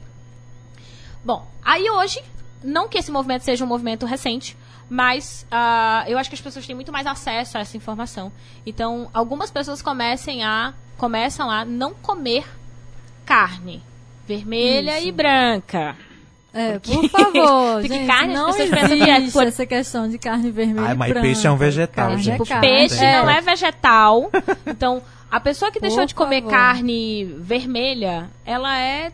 Ela não tem. Nem, nem tem o Ela classificação. só deixou é, de tipo, comer ela só carne vermelha. comer carne vermelha. Igual você que não come beterraba. É porque dá o tom Você de não tem um nome É específico. é. Não tem um nome específico pra você que não come beterraba. Não tem um nome específico pra você que não come tomate e rúcula, sabe? Só tomate e rúcula. Como todo o resto não come tomate e rúcula. Eu não como arroz. Então, não- você não come arroz. Não tem uma não tem um categoria nome pra mim. específica. Então, Só quem- estranho, porque aparentemente não pode. Só estranho. Aparentemente não, não é Mas certo. quem não come só carne vermelha é só uma pessoa que não come carne vermelha. Se deixou de comer a carne vermelha e a carne branca, ou seja, deixou de comer carne, ela é uma ovo-lacto vegetariana. É isso, Yolanda? Isso. Se consome leite e ovos e o, todo o resto da sua Mel. alimentação. Queijos e. É, exatamente. Você é ovo Que a- muita gente não lembra que mel é de origem Mel é de animal. origem animal. Mas, gente, assim, sem querer assustar ninguém, eu vou tentar falar Não com, é? com muito cuidado. Caramba, agora que eu parei. O mel é de verdade. É, de origem Diferente. animal. É também.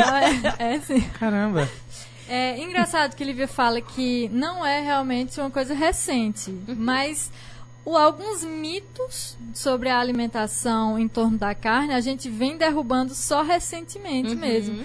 E principalmente essa questão da. Eu não sei se alguém aqui já ouviu falar da dieta, agora sim, essa é uma dieta é, paleolítica, aquela Já. da- Já falar. né? Mas Que, não faço ideia o que é. em que antes, é, inicialmente as pesquisas que a gente tinha acesso Come de pedras. como se vivia Come Na fósseis. palha você come pedras? Come, come fósseis. Espero que não. Como faço? Só carne de dinossauro. É, da carne- Peixes. Aqui é bom que né? Uma reserva. Aqui é uma boa. A região do Aqui Caribe é tem, muito aqui boa. é barata carne na de Chapada. Guararibe. Sim. Carne de fósseis. Aqui é mais barato, sim. Certeza que é mais barato. Que louco. Mas é, é, veio justamente da, de uma noção errada que a gente tinha por conta das pesquisas que a gente é, produziu antigamente, com os recursos que se tinha, de que os primeiros homens eh, a base alimentar deles era essencialmente carne.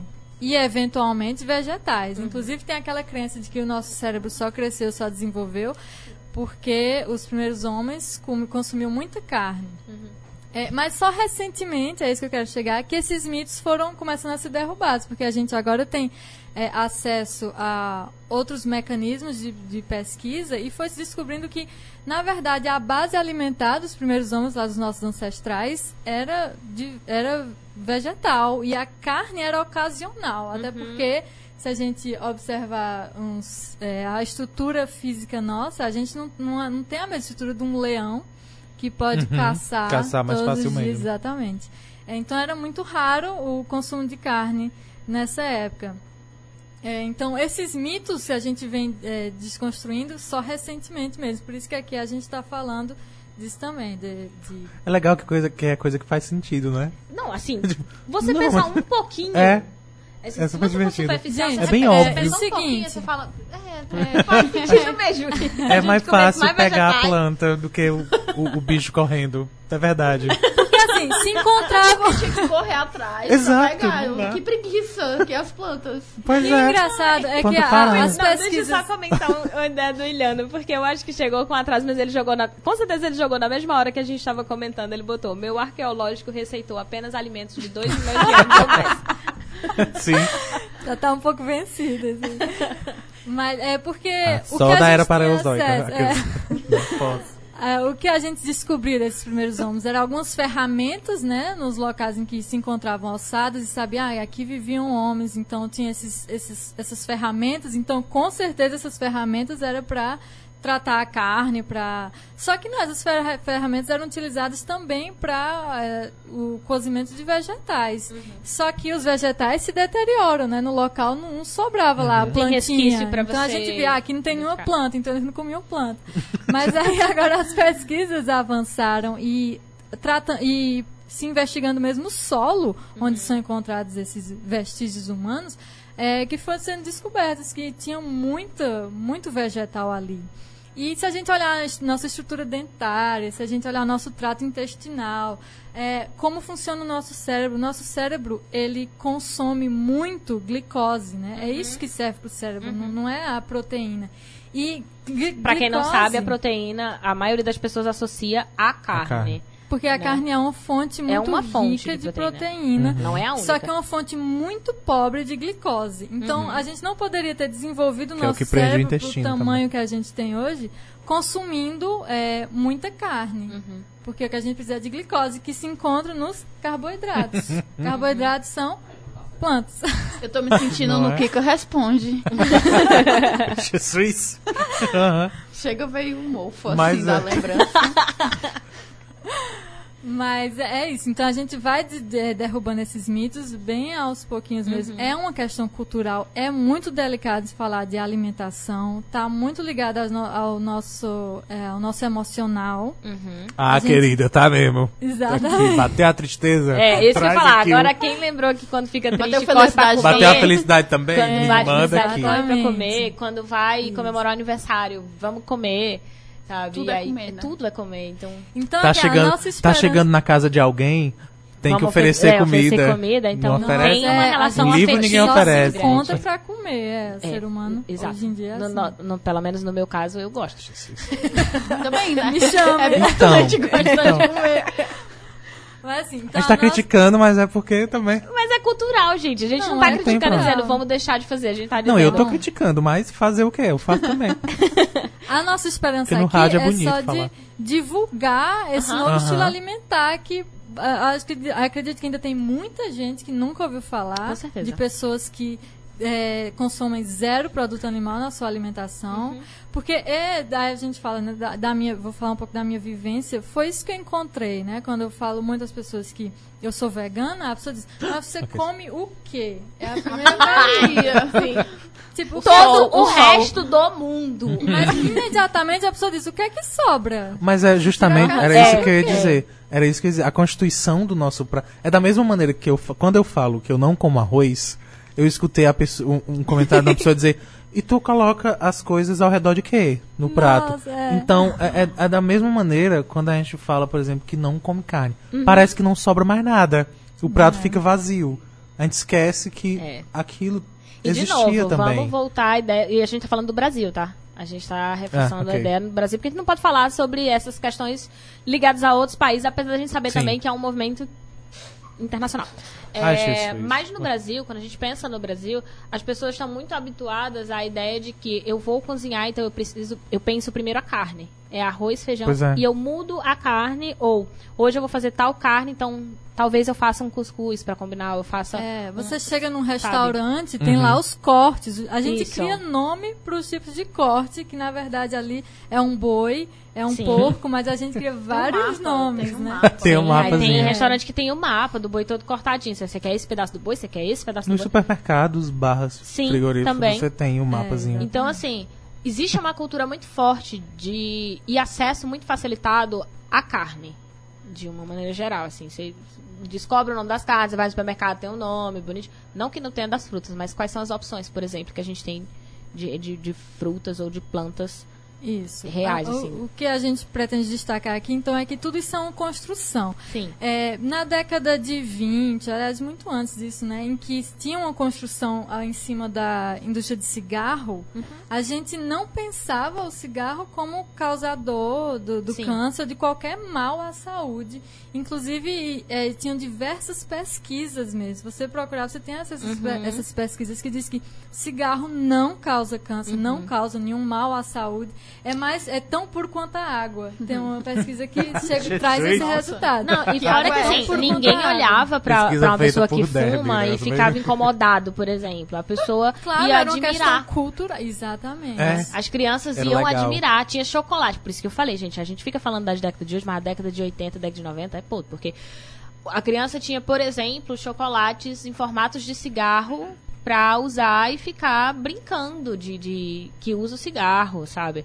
E aí ela crescia admirando que aquilo era um símbolo de status, né? A mesma coisa É com o até um protetor ritual de solar. passagem pra fazer adulto, o adolescente ali fumar seu primeiro cigarro, ele era Sim. um homem a partir dali. Exatamente. Então, é, o elemento cultural ele é muito forte. Né? Inclusive, tem um vídeo no canal que se chama Boca Foi Feita para Comer. Que é falando sobre o processo. Obviamente que eu não ia falar sobre a gente precisar comer, mas como isso é uma construção. O que a gente come. Porque comer, sim, é uma necessidade do ser humano, mas como a gente se alimenta e como a gente enxerga a alimentação e associa ela, a- como você falou, a questões afetivas, isso sim é uma construção, é um aprendizado. Isso, aí quando a gente procura assim abrir um pouquinho é, o nosso leque, conhecer outras formas de alimentação, a gente vai descobrindo também a mesma construção que foi feita lá em cima do cigarro, foi feita e continua sendo feita em cima do consumo de carne e outros produtos animais. Então alguém já pode ter aí várias pesquisas, vários Aliás, está na nossa própria tabela nutricional, né? Mas tem vários médicos que apoiam o consumo de carne. É, mas se você for olhar com cuidado, tudo isso aí está sendo financiado por essa indústria que gera muito dinheiro. É, a gente falar agora no mundo vegano é praticamente impossível, porque é uma concentração muito grande de dinheiro a, a pecuária, né? Sim. Então, Tem, a É. gente fala direto, tem mais boi do que gente no país, então e existe vale dinheiro, é cada Vários cabeça, gados. vários gados. Tem gado. Tem até gados. gente querendo Atrapalha. virar gado, né? Tra- tra- Tem gente que é gado. Vivendo aí igual a gado. Então, assim, Olha, além dos que a gente já tem, ainda tem os outros que estão se fazendo de gado. Isso. Então, antes da gente acreditar Ah, triste, realmente eh, nessas pesquisas, eh, a gente pode, a gente busca também ver, ah, quem está patrocinando isso aí, de, de onde é Essa, a na fonte. verdade, é, é- é- quando, quando eu falei lá no comecinho da conversa, que, que, que a gente comentou o quão óbvio era tudo isso, a questão de, de os primeiros homens, vamos usar esse termo, a terem mais acesso a vegetais do que a animais, o quão óbvio é isso, fica ainda mais triste acreditar nessas pesquisas financiadas. Porque se a gente pensar um pouquinho, a gente percebe que não. Era, é, é bem mais provável que o vegetal me faça melhor, sabe? Me faça mais bem. É, eu exatamente. perdi. Eu tive um derrame aqui. Mas era isso que eu queria dizer. O Iliano colocou o ponto é justamente dizer que a carne causou a evolução do Homo sapiens e não que ela contribuiu e continuou o que já havia sido construído por folhas ou por frutas, raízes e tal. É, exatamente. Se questionam muito dizer, ah, tudo bem, foi o consumo de carne que provocou o, o crescimento do nosso cérebro. Tá, e por que, que o nosso cérebro não continua crescendo, né? A gente, a gente aumentou tá né? muito atrofiando. o nosso consumo de carne. Mas enfim, a gente só quer dizer assim, que existem essas pesquisas, se as pessoas puderem se interessarem e ir atrás de conhecer um pouquinho o outro lado da história, é muito assim, é muito lento mesmo o processo. A gente entende que é lento mesmo. O meu processo foi lento, de eu conhecer é, algumas dessas é, desses dados e daí para eu começar a mudar a minha alimentação também é todo um processo. A gente, Aqui eu não tô pra Mas assim, tu come o quê? Tão cultural quanto ter aprendido a comer carne, que foi é. coisa que você ouviu Exatamente. todos os dias da sua vida. Exatamente, de sabe? que é saudável. Que é... Então, hoje em dia, o que, é que a gente tem hoje? É, de pesquisas mais recentes. Já testaram a qualidade da proteína animal versus a proteína vegetal. Porque simplesmente toda fonte de proteína, gente, é dos vegetais. Agora, isso aí não tem nenhum dado científico que vá mostrar a ninguém que é, as- todas as proteínas não são de origem vegetal, porque isso aí são, isso é conhecido de todo mundo. Então o animal ele é só um intermediário. A vaca ela come o pasto, que é um vegetal da grama, e a gente vai comer a carne dela e a gente obtém a proteína que ela obteve da grama. Uhum. Então, mas aí os A gente cientistas aprendeu, né? E Não aprendeu. os cientistas já testaram a qualidade da proteína que a gente obtém da carne da vaca e a proteína que a gente obtém comendo direto ali do vegetal. E tem diferença na qualidade disso. É, então acaba sendo mais saudável para a gente, o nosso organismo está mais preparado para esse tipo de proteína e tem muito mais trabalho com, a- com outro tipo de proteína, que é com a proteína animal. Que é a proteína do mesmo jeito. Uhum. Claro, se defende muito essa questão. Nossa, quantas vezes eu já ouvi a pergunta, mas e as suas proteínas? De pessoas que nunca pararam para pensar nas as suas proteínas, dela. proteínas? hum? Mas as Nem nas outras sabe. coisas. E as, e as suas vitaminas Uhum. A, K, de onde é que elas estão vindo? É, pronto, é a questão de que o nosso corpo é, não produz a nossa própria vitamina C, Uhum. por exemplo, diferente de um carnívoro exclusivo como o leão, né? A gente não produz a nossa própria vitamina C, o que indica que a gente tem que. E a vitamina C só existe nos vegetais, né? Em, em frutas. Então a gente é. A gente é obrigado vendo como a é óbvio um consumir. a gente vendo é é- obrigado a é consumir é, vegetal da nossa dieta. Porque senão a gente não sobrevive, né? Mas A gente insiste em comer a carne, mas a gente precisa comer. É. É até mais E feio, E esse gente, discurso de, ai, a gente insiste em comer bicho morto, né? É, e, e sim, a gente insiste em comer os bichos mortos e até os, a- o cérebro, todos os miúdos que tiverem dentro desses bichos mortos. Então, assim, a gente insiste em comer coisas mortas, seres mortos, é, além de ser uma, uma questão cultural, também reforça muito a ideia de que a gente precisa para se sustentar. A gente tem a ideia de que a gente precisa de carne para se sentir saciado.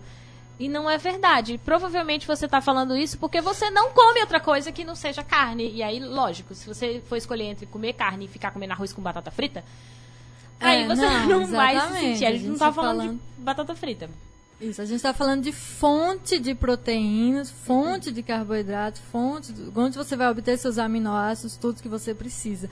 Você tem que obter tudo aquilo que o corpo precisa. Mas é de onde, qual a fonte que, vo- que é preferível para o ser humano para obter aquilo ali. Como a gente diz, a carne tem a proteína, mas aí a- a- o vegetal também tem. Então é só uma É, e é tão absurdo que as pessoas passam a dizer assim: ah, mas se eu for comer fruta e vegetal, eu não consigo me sentir cheia. Sendo que são os alimentos que vão mais dar saciedade Era- era já ao isso que eu ia organismo. Tipo, falar. Que tiver gordura, abacate, mano. Você come abacate de noite de manhã, você não acorda com fome, não tem como. Era isso que eu ia falar. Tipo, você, você, quan- quando você disse que a carne é pra te saciar, é porque você nunca comeu só carne. Porque não enche. Não enche. o Você que fica enche é com- justamente todo o Você resto fica que você com coloca na no dia dieta. cansado. É, aí o, que é o mais incrível, né? É. Essa semana Mas na é o que enche a Netflix. cerveja. Gente, eu sou péssima se eu tiver com muita vontade de comer espetinho agora. Não, Não fala do ar, depois a gente conversa. É de novo. Corta, é cultura. corta, corta, Não, É, corta. não é algo simples. É, eu, eu acho que a Yolanda falou muito bem, assim, no sentido de. Não é algo da noite pro dia. Não. Você passou é, anos ouvindo que você tinha que comer carne. E até. Então é muito mais fácil, depois dessa nossa conversa, para alguém que só come carne, sentir ainda mais vontade de comer carne. Porque ela sequer consegue pensar em outra possibilidade. Verdade. Isso, Sabe? a gente tá E falando aqui em até- caráter de divulgação. Uhum. Até a Yolanda, que daqui do meu conhecimento é a única que não come carne, ela não tá Sim. a, a- defendendo Que Ah, a extinção da alimentação à base de carne. Uhum. Ela tá só a- pedindo pra gente abrir a mente para as outras possibilidades, E que pro- provavelmente eram melhores. Eu acho que esse detalhe que a Yolanda falou. Você quer fa- falar sobre o, o veganismo? Já disse. Tem um vídeo lá no canal que a Yolanda explica, inclusive, todo o processo dela, de como que ela chegou no veganismo e como foi importante pra ela passar, né, pelo vegetarianismo e posteriormente chegar ao veganismo. Mas aí eu queria atentar para um detalhe que foi dito aqui no Instagram, mais um que Yolanda pontuou. Porque ela, a, a Maria colocou assim: Eu parei de comer carne faz um tempinho, mas eu não me denominava ovo lacto vegetariana. Mas de tantas pessoas perguntarem, falarem, rotularem, eu acabei dizendo. As pessoas questionam muito, querem fazer é, quem não come, comer a carne. E aí ela disse que não liga, ela gosta de responder, mas que tem pessoas. Pronto, gente, no máximo. Mas o que tem. eu mais quero aqui, talvez, é justamente que é, as pessoas, mesmo as pessoas que consomem carne, mesmo não, não- meu interesse não é que você diminua seu consumo de carne. É só que O você, meu é. principalmente, aceite, aceite o colega vegano, porque é uma das questões mais impactantes na vida de Uhum. um vegano é essa a sociedade, né, que não aceita que você Sim. seja. Tipo, a pessoa tá querendo lá viver só a sua vida. Você aí que não come nenhum tipo de vegetal, segue sua vida de boa. Ninguém fica perturbando que você fica comendo só vegetais, exceto sua mãe. É, você vai nos lugares, você come, ninguém fica questionando o que você tá comendo, sabe? E as pessoas que são vegetarianas ou veganas, elas também só estão querendo comer ali. Isso, a gente só tá querem aqui a trazendo sabe, esse mas- assunto pra realidade. Essas pessoas exigem. Exatamente. Mas eu tô falando de uma redução de carne sim, Yolanda. Porque assim, apesar de é, eu não ser vegana, né? Não falo isso com orgulho nenhum.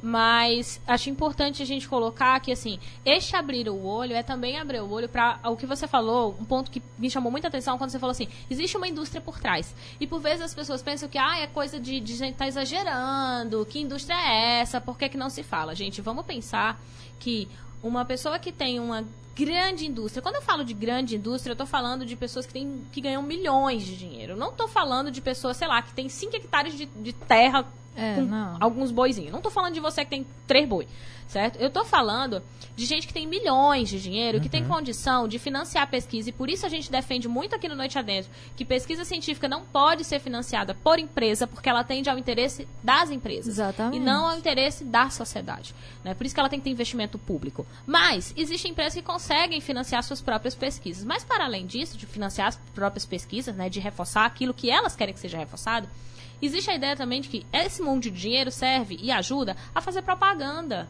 Então você consome, é estimulado constantemente a propagandas que falam sobre a carne ou que não falam sobre a carne, mas que a carne está presente. Tem um comercial e aí tem um monte, sei lá, se reúne a família do Natal e tá lá a Coca-Cola, mas não tá só a Coca-Cola, sabe? Eu não tô dizendo que a Coca-Cola tá defendendo isso, eu tô dando um exemplo, porque me veio à cabeça Mas da foi o melhor exemplo, porque do lado da Coca-Cola tem um Chester, que é um Exato. bicho que nem existe. É, exatamente. Mas Sabe? tá lá. E, tá é lá, e aí fácil- do outro lado tem outra carne, e aí dá a ideia de que felicidade tá ligada é a isso. aquilo, é. Então exato. você consome isso na, na novela, aí você consome às vezes numa propaganda, todo lugar que você anda, e quando você chega no restaurante tem isso também. Então quando a gente fala, existe uma indústria que incentiva a ideia de que a carne da saciedade, que ela é melhor, essa indústria ela não é fictícia, ela não é fruto da nossa imaginação e ela atua de diversas formas. Eu tô aqui elencando algumas formas pra gente conseguir identificar Antes ela como fosse a gente é bombardeado. da imaginação, Antes fosse. mas é carne. Mas como a gente é bombardeado por essa informação, que a gente não parou pra pensar de onde elas vêm. Isso, a gente não parou pra pensar de onde elas vêm. E assim, vamos aos fatos, né? Então a questão da, da disposição e da, da questão da saúde, né? Existem pessoas que são veganas desde o nascimento, que sempre foram e estão vivas aí. Ou seja, as pessoas, os veganos não estão morrendo. Permanecem vivos. Existem atletas de elite que são veganos, é, em todas as áreas do esporte. Os caras fortões, que a gente diz, ah, mas é, você não consegue é, o, aquele corpo, né, que você sonha lá na academia. Consegue. A, com a alimentação à base de planta você consegue também. Porque é, é proteína, do mesmo jeito. Você está obtendo diretamente da fonte em vez de utilizar um intermediário aí. É, então, o que eu ia falar é que recente, essa semana na Netflix estreou um documentário muito importante que Netflix chama... não está patrocinando a gente ainda. Bora lá, Netflix. É, né? Vamos lá. É, Dieta de Gladiadores, em que just- são justamente depoimentos de atletas de elite. São atletas que ganharam Olimpíadas, atletas que ainda estão ativos é, e que são veganos e que mudaram sua alimentação. Eles vão falar do- dos resultados que obtiveram através dessa mudança e como melhoraram o seu desempenho, como melhorar a disposição. E existem também os dados médicos de é, o que acontece com as nossas veias. A gente, a gente já normalizou a ideia de que ah, chega a partir dos 60, 70 anos, todo mundo tem pressão alta. Todo mundo já tem que prestar atenção no, no coração. É, infarto, a gente diz, ah, foi, teve um infarto. Como se fosse normal, a gente normaliza muitas coisas. E isso está ligado com o consumo é, de uma vida inteira de, da proteína animal. Não só de carne, como de laticínios também. É, e coisas que a gente vai normalizando, que não precisam ser assim. Se a Tá gente baixando essa idade, não, não é, É, mais exatamente. 60 anos, não. Até tá baixando, né? Mas a gente acha super normal Uhum. isso. É, problemas de coração, pressão alta é uma coisa que, nossa. Ah, eu vou ter. Não importa. É, aí nesse documentário mostra vários, é, vários casos de pessoas que, mesmo com uma alimentação vegana, obtém já um resultado de desempenho sexual, inclusive, porque Opa. é uma questão que, que toca Já falar, muita olha, vamos lá que gente. toca muita gente. É, é, principalmente aquela construção é, é, tá muito ligada ao nosso machismo, né? De você ver um homem comendo uma salada, você diz, nossa, ele é fraco. Sim. Ele é fraco. O outro homem pode pensar, forte é aquele cara que come, tá comendo lá um Sim. pedação de carne no seu prato. É, mas então tem inclusive esses é, esse aspecto aí de melhorar a sua virilidade, né, para o homem que valoriza tais coisas. É, e desempenho físico mesmo nas atividades, é, melhor para os músculos, melhor para a constituição óssea. O título do documentário é Dieta de Gladiadores, porque é, foi feita uma pesquisa através dos ossos que se obtém dos primeiros gladiadores romanos, é, em que se observa a constituição dos ossos, a quantidade de minérios que eles possuem. Então, é, concluíram que a alimentação deles era majoritariamente vegetariana. Também poderia ter carnes ali, porque é uma questão cultural. A gente não sabe se era exclusivamente vegetariana, mas que tinha que ser majoritariamente vegetariana. Porque é, como a gente se alimenta hoje, que é como a Liv estava falando, é um pedaço de carne no prato e o resto é acompanhamento. Então a, gen- a nossa alimentação está centrada no consumo da carne.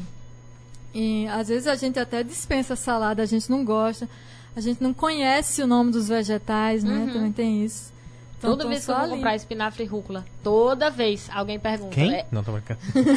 Mentira, eu sei. Todas as vezes, se eu for ao supermercado, né? E eu for comprar, na feira orgânica não, que todo mundo entende. Mas se eu for ao supermercado é muito comum as pessoas me perguntarem o que é aquilo que eu tô comprando. Esse daqui é espinafre ou é a rúcula? Esse daqui é o quê? Uhum. Porque as pessoas não. Moça, o que é isso? É, Isso não é é tomate. aqui? pra poder passar o código correto. Porque não tem familiaridade. Poxa, Provavelmente era as pessoas A não. moça caixa, do- a moça do caixa. Era o caixa. Agora Vocês que não compram espinafre em, em supermercado, Não. porque se comprar, vocês passam é. por essa situação. nunca vi. Eu seria a Viu? moça do caixa. Viu? É em supermercado? Existe. Tem aonde isso? Pois é, viu? Como é, tipo, muito distante da nossa realidade. E assim, tá lá. Mas a gente não vê. Né? É Porque a gente não compra, a gente não consome. E a prova de que isso não, não se consome é que a- as pessoas do caixa, homens ou mulheres, Uhum. do caixa, não sabem por quê. Porque a gente não deve passar, tipo, um a cada Alface. três Mas é- meses, é. sabe? Gente- Mas é quando é que tu vai? Quando é que tu vai? Porque daí depende. Mas eu não lembro. Era, era um exemplo. Eu não lembro quando criança até hoje que eu tenho 19 anos, eu não tenho memória de ver uma criança ah, com um prato de verdura e a mãe dizer que "V- vamos que agora é uma hora maravilhosa e boa. é sempre como se fosse Coisa pra combater o mal, Castigo. É. sabe? É, Fora que, é assim, o se castigo. é- a gente sabe que é importante. Tanto que quando. as- é, eu conheço vários pais e mães que nunca comeram verdura, mas aí quando tem os filhos querem obrigar. Mas aí eu pergunto: você tá comendo? Não.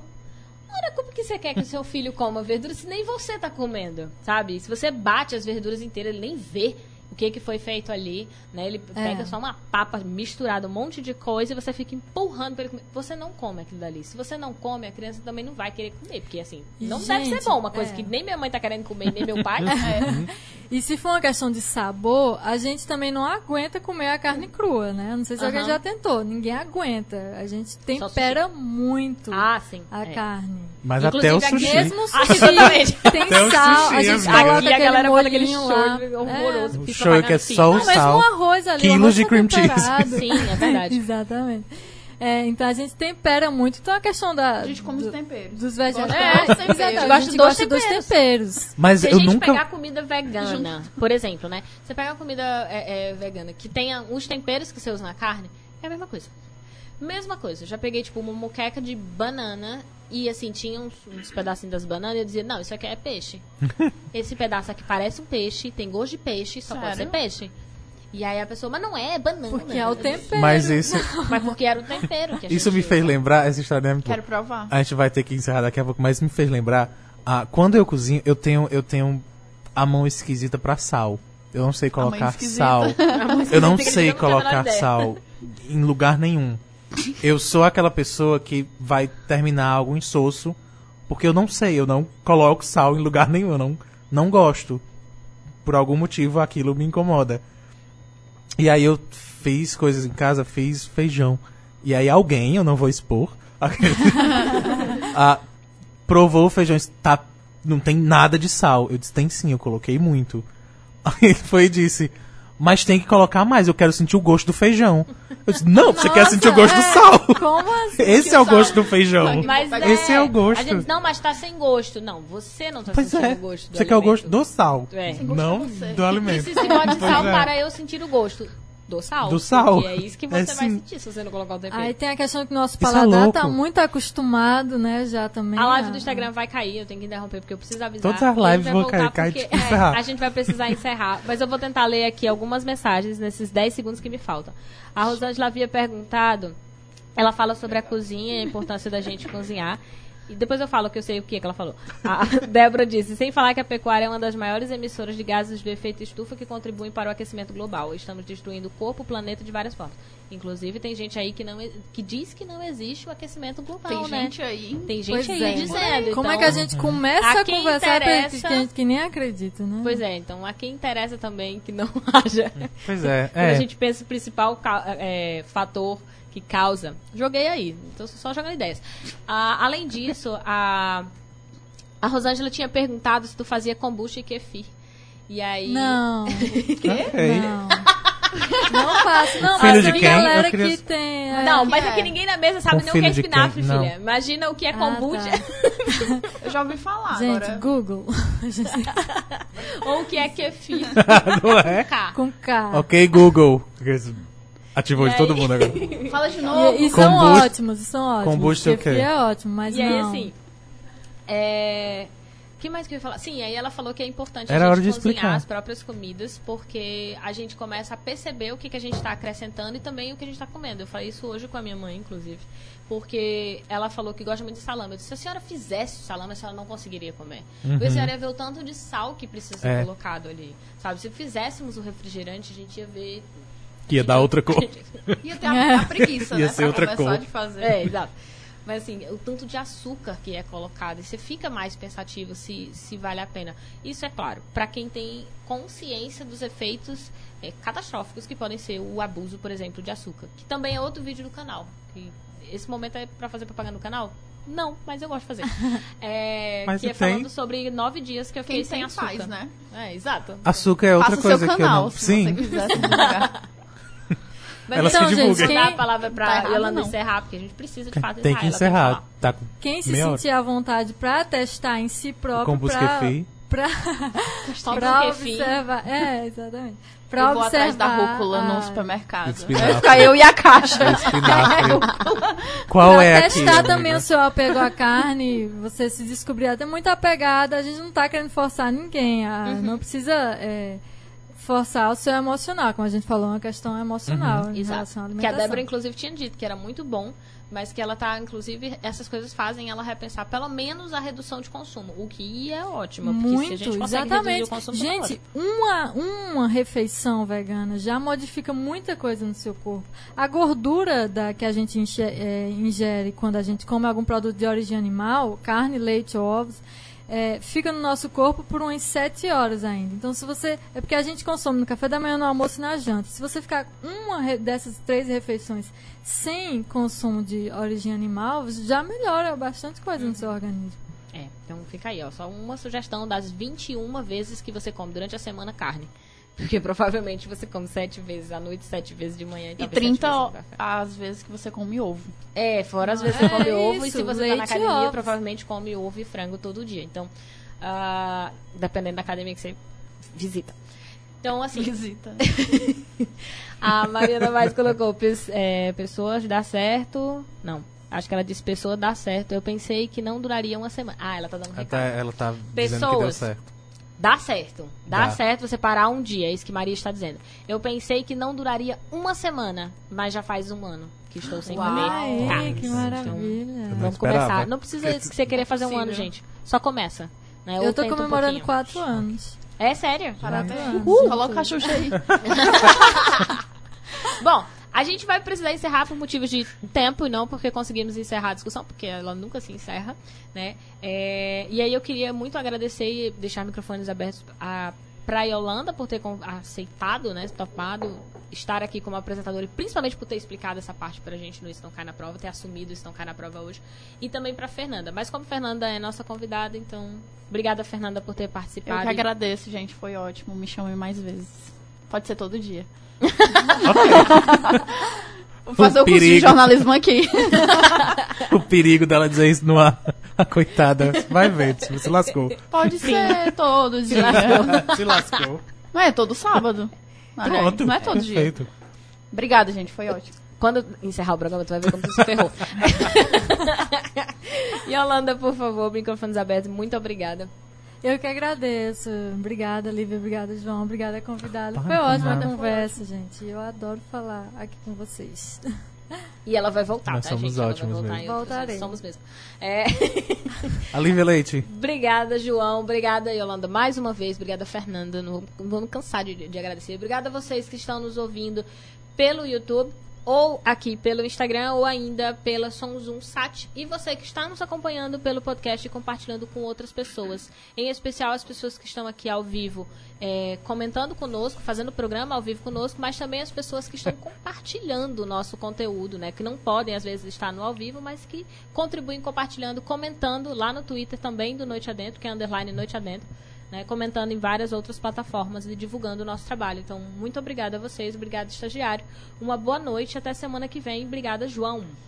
Respira, foi tão de uma vez. É o tempo. É o tempo. Chui, não, vamos, vamos. A Então, Rosângela não, tô mandou um beijo pra todos. Beijo. E beijo pra todo mundo que tá aqui, a todo mundo. Não vou falar nome, não. Beijo a todo mundo. Valeu pela presença. Valeu por ficar ouvindo. E você que está ouvindo, e você que está aqui presente, você que não está presente, tem obrigação de compartilhar a gente com todo mundo que você ama e todo mundo E que você odeia.